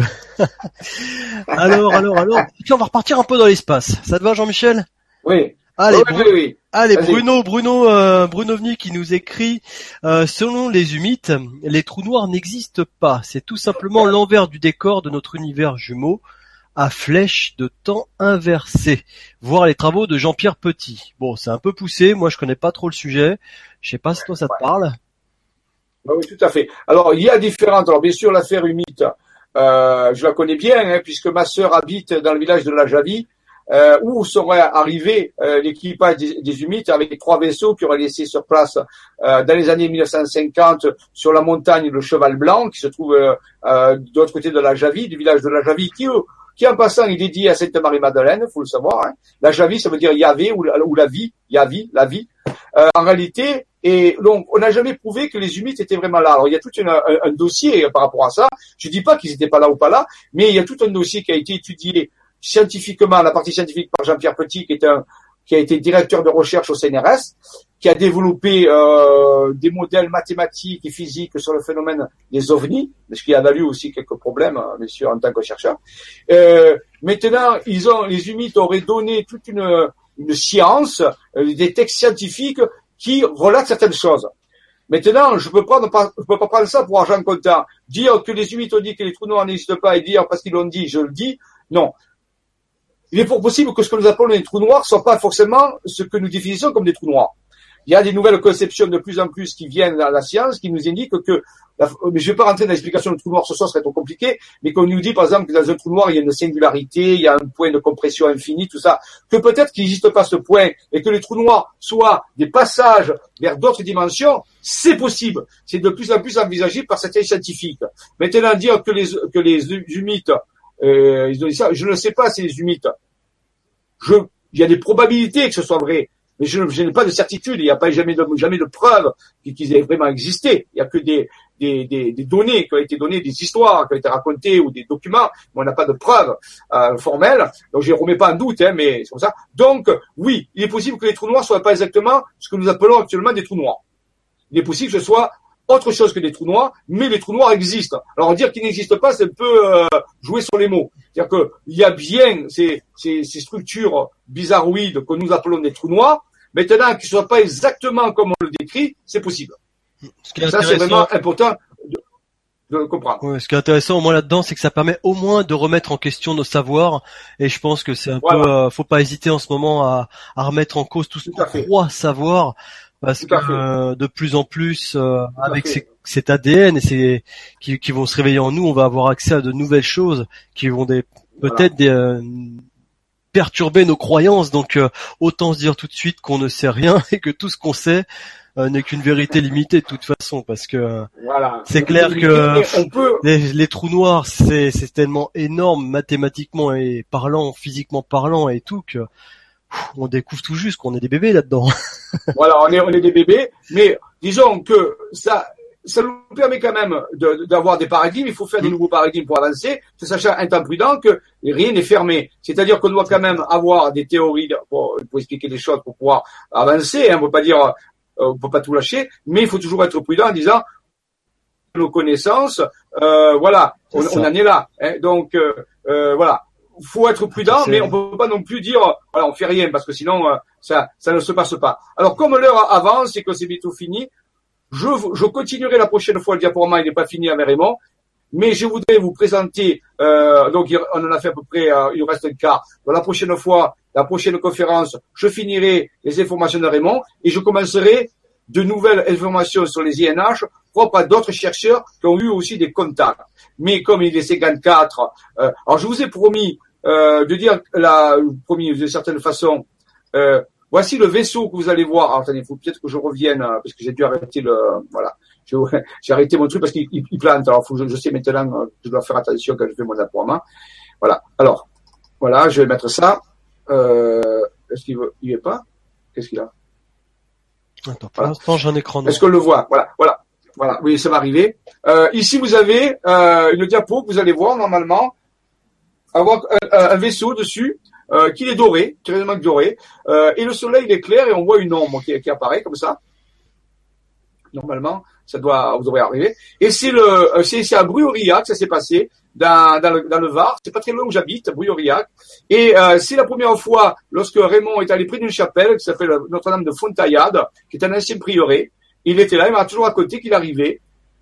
Il était un peu fatigué de sa tournée. il s'appuie comme ça sur, la, sur le mur de la, de la chapelle et il entend une voix qui lui dit Bonjour, nous sommes Soma. Et c'est et dans le ciel, il va apparaître un vaisseau. Il va faire la photo que vous allez voir euh, normalement qui va qui doit apparaître. Euh, J'espère. oui, voilà, ça doit apparaître. Et euh, j'ai fait un agrandissement à côté et on voit bien un disque avec un cockpit qui apparaît comme comme ça. Euh, donc c'est la première fois que qu'une intelligence a, a, a œuvré, à, à, une intelligence non humaine a œuvré avec euh, avec euh, un être intérieur. Soma s'est présenté, il a dit mais toi, je suis en relation avec les intelligences non humaines et il y a montré le vaisseau. Et le vaisseau, bien sûr, il a il a pris, il a pu prendre la photo. C'est toujours avec les, à l'époque les, les jetables. Hein. Donc ça, c'était important de le comprendre. Voilà. Donc, vous voyez, il y a ici une espèce de collaboration entre les êtres intérieurs et ça, ça, ça a progressé tout au cours du temps. Donc, c'est vraiment important de le comprendre. Alors, pour les gens que ça intéresserait, vous avez la possibilité d'aller sur le site isavision.fr et là, dans la partie boutique, j'ai euh, j'ai euh, j'ai fait. Euh, oh là c'est embêtant ces écritures. Voilà. Je crois que je l'ai atteint. Je regarde où est-ce qu'il est. Voilà, il est là. Euh, voilà. J'ai fait une vidéo en deux parties, qui s'appelle volume 1 volume 2, qui s'appelle Les chroniques d'un contacté et partie 1, les contacts, et ainsi de suite. Et dans ces deux volumes, vous allez voir les photos que j'ai que j'ai montrées. Raymond Spinozzi va raconter justement euh, tout ce que je vous ai raconté, plus de nouveaux contacts qu'il a eu, parce que je n'ai pas parlé de tous ces contacts, il en a eu d'autres, beaucoup, beaucoup plus importants. On y reviendra petit à petit, hein, on n'est pas pressé. De temps en temps, on rencontrera un petit peu encore d'autres contacts. Et là, vous allez voir des photos, des films euh, originaux euh, des contacts de Raymond. Donc, s'appelle Les chroniques d'un contacté, partie 1 et, partie 1 en, deux volumes. J'ai mis en deux volumes parce que c'était trop lourd sinon vous mettre sur le site. Et vous pouvez vous les, procurer pour 5 euros. C'est comme vous voulez. Hein, voilà, c'est pour faire euh, pour le site, pour animer le site, pour payer les frais du site. Donc, Raymond Spinozzi, euh, les chroniques d'un contacté. Si vous voulez voir de l'ufologie très avancée, c'est une vidéo que j'ai fait moi. Donc, c'est pas un truc euh, professionnel. J'ai fait de mon mieux, comme on a fait mais euh, c'est bon, vous verrez les images par d'elles-mêmes et vous verrez surtout Raymond qui va vous raconter ses principaux contacts. Euh, il fallait parler aussi de, de ce que j'ai parlé la dernière fois. Les contacts avec les INH, avec les êtres intérieurs ont, ont continué au cours du temps et qui nous ont amené à, entre autres maintenant, j'en reparlerai après, euh, d'autres plus tard, que le 21 août 2017, il y a un projet que nous sommes en train de mener qui s'appelle le Global Quantic Healing Project. Donc j'ai fait la vidéo, la dernière vidéo, vidéoconférence, j'ai parlé dessus. Et c'est un projet qui est fait en intelligence avec les intelligences non humaines et avec les êtres intérieurs, toujours pour préparer la, la, planète, si vous voulez, à, à, cet événement de cette éclipse du 21 août 2017 qui va passer sur le fameux volcan Yellowstone. Et donc, j'ai expliqué la dernière fois, la dernière vidéo, je vais pas le faire maintenant, qu'il y aurait un risque potentiel d'une réaction géologique de ce volcan lorsque l'homme de la Lune passe en plein milieu euh, de, ce parc Yellowstone. Alors ça, c'est important. Et les intelligences non humaines et les États nous ont proposé de préparer un travail qui va se faire sur sept rendez-vous, sept rendez-vous qui vont nous permettre d'aller sur des sites sacrés justement indiqués par les par les cartes, par par les par les par les réseaux, et de faire un travail énergétique pour pouvoir préparer et vivre le, au mieux possible cet événement. C'est un événement extraordinaire qui va se passer. Euh, c'est pas pour rien que la cône de la Lune va passer sur Yellowstone. Ça va libérer de l'énergie et nous avons vraiment besoin de, cette énergie vitale. Nous avons besoin pour faire mener cet accouchement planétaire. Donc, mais pour ça, il faut le préparer, un petit peu comme Raymond et Henri ont préparé leur contact, euh, on peut dire pendant six mois avec les non humaines. Eh bien, ils nous ont proposé de faire un travail sur des sites sacrés. Donc, j'ai déjà révélé ça dans notre vidéo. Là, je vous donne un petit, un petit euh, résumé. Oh là là, parce qu'il a. Euh, il a, ah, voilà, quand il arrive. Hein. C'est va, c'est là. Voilà. Ah, bon, il ne veut pas apparaître celui-là, je ne sais pas pourquoi. Voilà, euh, voilà donc, euh, vous pouvez vous procurer aussi deux petites vidéos sur le site Isavision, mais ça c'est déjà fait, certains en connaissent, où, on, où j'explique l'utilisation euh, de, de ces technologies, de ces protocoles que nous ont révélés les êtres intérieurs. Vous pouvez aller sur la, ça s'appelle les outils de marche d'action planétaire. Mais ce qui est important, c'est de retenir le, le, le planning, le planning d'action. Vous avez les dates ici, vous pouvez le voir en voyant la vidéo, vous avez les dates. Donc, ça commence le 21 décembre 2016, au solstice d'hiver. On va aller sur un site sacré, fameux massif de la Sainte-Baume, où Raymond et Henri ont eu leur, leur invitation dans la conscience cosmique. Et là, pendant la journée, on va aller à la grotte de Sainte-Marie-Madeleine et on va faire un travail énergétique sur site pour pouvoir préparer l'événement du 21 août 2017. Et il est proposé d'autres dates à d'autres lieux. Alors, bien sûr, vous pouvez pas, tout le monde ne peut pas venir en Provence. Nous, on travaillera en Provence, on travaillera aux endroits où on sera. Mais il suffit pour vous de trouver un endroit qui est énergétique, pas loin de chez vous, rencontrer d'autres personnes qui sont intéressées et œuvrer pour que faire cette préparation énergétique, ça sera votre participation si vous le désirez, si ça vous botte, si ça vous plaît, bien sûr. Il hein, faut faire ça dans la joie, la bonne humeur. Euh, on peut, avoir l'occasion de faire un pique-nique aussi, c'est intéressant. Vous voyez, on peut se rencontrer et faire un travail de géobiologie énergétique sur les sites euh, et pour préparer l'événement du 21 août 2017, je veux dire, en intelligence avec les intelligences humaines. Ça fait partie d'un projet de collaboration avec eux. Ils nous ont demandé de, de les aider à préparer cet événement. Et, je pense que c'est bien de le faire puisque quand même nous sommes concernés. Donc ici, vous avez le planning.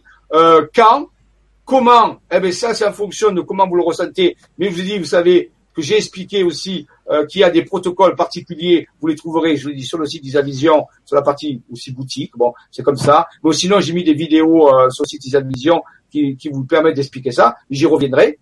Et sinon, euh, voilà. Et euh, ou ou si vous près de chez vous, vous pouvez, quand, les lieux et comment, selon le protocole d'énergie, il suffit de se penser, de se pencher vibratoirement avec son esprit et son cœur pour préparer cet événement. Donc, voyez, ici, on vous propose en réalité une véritable collaboration. Alors, une, nouvelle réalité quantique se réalise, sera-t-elle harmonisée en résonance avec la vôtre? Ça, c'est vous qui voyez. Je vous rappelle aussi qu'il y, a des gens qui voudraient euh, approfondir ça. Tous les mois, il y a l'atelier Académie de Jedi. Et euh, sur LGC5, vous, vous connaissez la procédure, et vous pouvez participer. Et dans ces ateliers, je développe justement euh, les, les, les, technologies qu'on va utiliser sur les sites qui nous ont été donnés par les INH. Donc c'est un moyen de suivre ces ateliers et d'apprendre comment travailler, parce que c'est pas dans une conférence que je peux le faire. Donc vous pouvez participer aux ateliers. Si vous les avez pas vus, vous pouvez vous les procurer. Vous savez qui, vous pouvez vous procurer n'importe quel atelier ou de les suivre en direct si vous pouvez suivre. Donc les ateliers de l'Académie Jedi actuellement sont orientés sur cette intelligence de, de collaboration avec les intelligences non humaines et les êtres intérieurs dans le but de ce projet. Euh, donc euh, qui est qui est actuellement. Alors il y a les ateliers spéciaux pour les gens euh, qui veulent. Va prendre cela. Je serai à Paris euh, le 3 et 4 décembre. Pour ceux qui sont intéressés, vous avez les, les coordonnées email de la personne qui s'occupe, Marie Marie de Chauny free.fr. C'est un séminaire où j'explique le contact animationnel et dimensionnel avec des parties pratiques et des données avancées. Et ensuite, la semaine après, je suis à Besançon, euh, là aussi pareil, pour des ateliers euh, de, jour où je vais euh, informer les gens qui le veulent pour cela. Donc, vous voyez, il y a aussi des déplacements qui se font. Si ça vous intéresse, vous êtes les bienvenus. Bien sûr. Dernière chose avant de se quitter, grâce à Emmanuel Poisson qui organise des voyages avec le grand changement, où euh, nous avons fait la Bosnie avec elle, bien sûr, je sais qu'elle a fait d'autres endroits, elle revient euh, de la Jordanie, elle a fait, le, je crois, le Pérou, euh, elle a fait plein de voyages, et nous prévoyons en mai 2017 à Emmanuel Poisson, dans le site de Grand Changement, un voyage aux États-Unis, et devinez où on va aller. On va aller dans le Grand Canyon à la, à la recherche des Anasazi, les Star City, les cités des étoiles, et on pense que les villages des Anasazi ont été installés selon on parlé tout à l'heure de la constellation d'Orion. on va aller explorer ces sites, les vortex, les portes dimensionnelles aux États-Unis, pour se préparer et voir aussi là-bas euh, ces passages de contact avec les intelligences non humaines. Donc, vous voyez ici, il y a vraiment une géographie sacrée qui est reliée au, au Anasazi, qu'on appelle la zone d'Orion. Très curieux, c'est peu connu, dans le Grand Canyon, où il y a des vortex, avec toute une autre forme de géométrie sacrée, regardez, il y a aussi des, des, des constellations qui apparaissent. Donc, vous voyez que les États-Unis recèlent aussi des, des, des structures de géométrie sacrée. Et euh, on va s'intéresser, bien sûr, aux mystérieuses disparitions des Anasasis. C'est ce peuple qui a disparu mystérieusement. Est-ce qu'ils ont été en contact avec des, INH C'est possible. Vous voyez, on peut se poser la question. Et bien sûr, on va aller dans ce voyage dans le parc national de Yellowstone. On va aller travailler directement sur le terrain, puisque c'est lui qui visait le 21 août avec le passage de la Lune on va aller travailler et peut-être qu'on aura des, des, guidances, des contacts là-bas pour nous orienter à travailler sur le terrain. Comme on dit d'habitude, que la force soit avec vous et qu'elle y reste. Je vous remercie euh, d'avoir participé à cette conférence.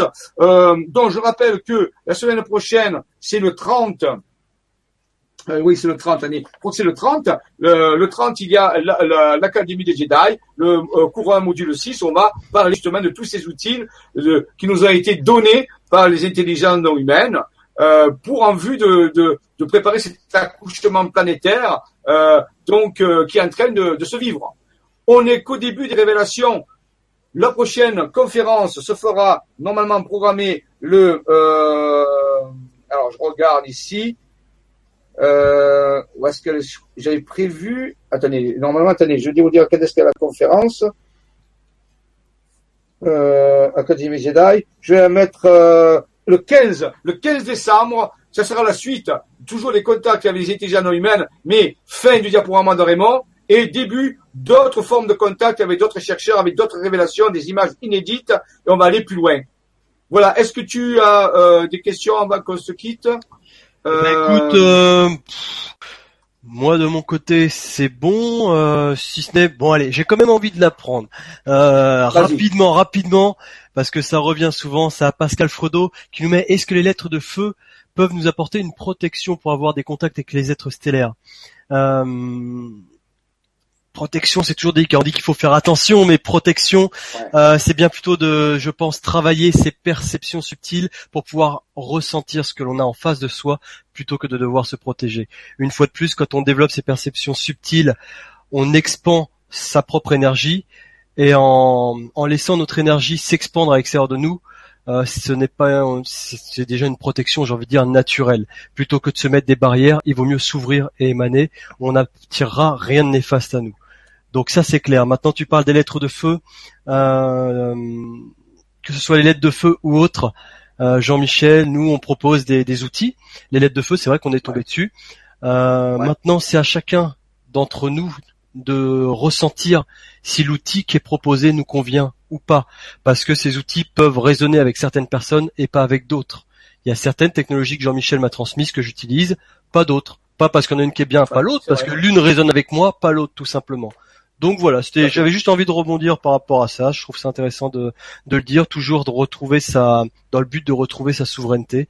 Donc euh, tous les outils qui vous sont proposés, tous les messages qui vous sont transmis, toute l'information qui vous est donnée, c'est à vous de la, de la ressentir, de la vibrer, de la sentir ou pas. Il n'y a aucune vérité, on n'offre aucune vérité ici. On propose, on dispose. Et, euh, et donc, euh, donc voilà, c'est, c'est ce que tu dis à chaque fois. Il n'y a pas de vérité, c'est à nous de, de ressentir les choses. Donc Soyez à l'aise avec tout ça. Soyez à l'aise avec tout ça. Et puis, euh, et puis, ben, Jean-Michel, je te laisse le petit mot de la fin, comme tu as l'habitude ah, de faire. Robin. On remercie encore Robin d'être présent, puisque lui, euh, il avait s'investi, euh, et puis je sais qu'il se lève bonne heure le matin, donc ça lui fait des soirées euh, difficiles. Merci Robin tout pour ton service. Donc, il a raison. Il n'y a que des vérités relatives. Je vous ai donné des petites énigmes à résoudre. Si vous les cherchez, allez-y. Fouillez, calculez, vérifiez, regardez. Il n'y a aucun problème, c'est là pour ça. Voilà, je rappelle, prochain rendez-vous, on ira plus loin. Là, on a vu même pas quelques pourcentages. Rappelez-vous que ça, c'est ça date de 16 ans en arrière. Maintenant, on est allé beaucoup, beaucoup plus loin. Si je vous disais où on en est, vous seriez totalement ébahi et ça ne le ferait pas. Donc, on va progresser lentement mais sûrement. La prochaine fois, des prochaines révélations, on ira plus loin. Merci à tous. Que la force soit avec vous et qu'elle y reste. Et bientôt, pour ceux qui vont faire l'Académie des Jedi et les autres, je vous donne rendez-vous le mois prochain, le, 15 décembre, juste avant Noël, pour continuer nos révélations avec ZNH. Et peut-être qu'au pied de l'arbre de Noël, vous aurez peut-être une surprise. On ne sait jamais. Allez, à bientôt. Très belle soirée à tous. Merci.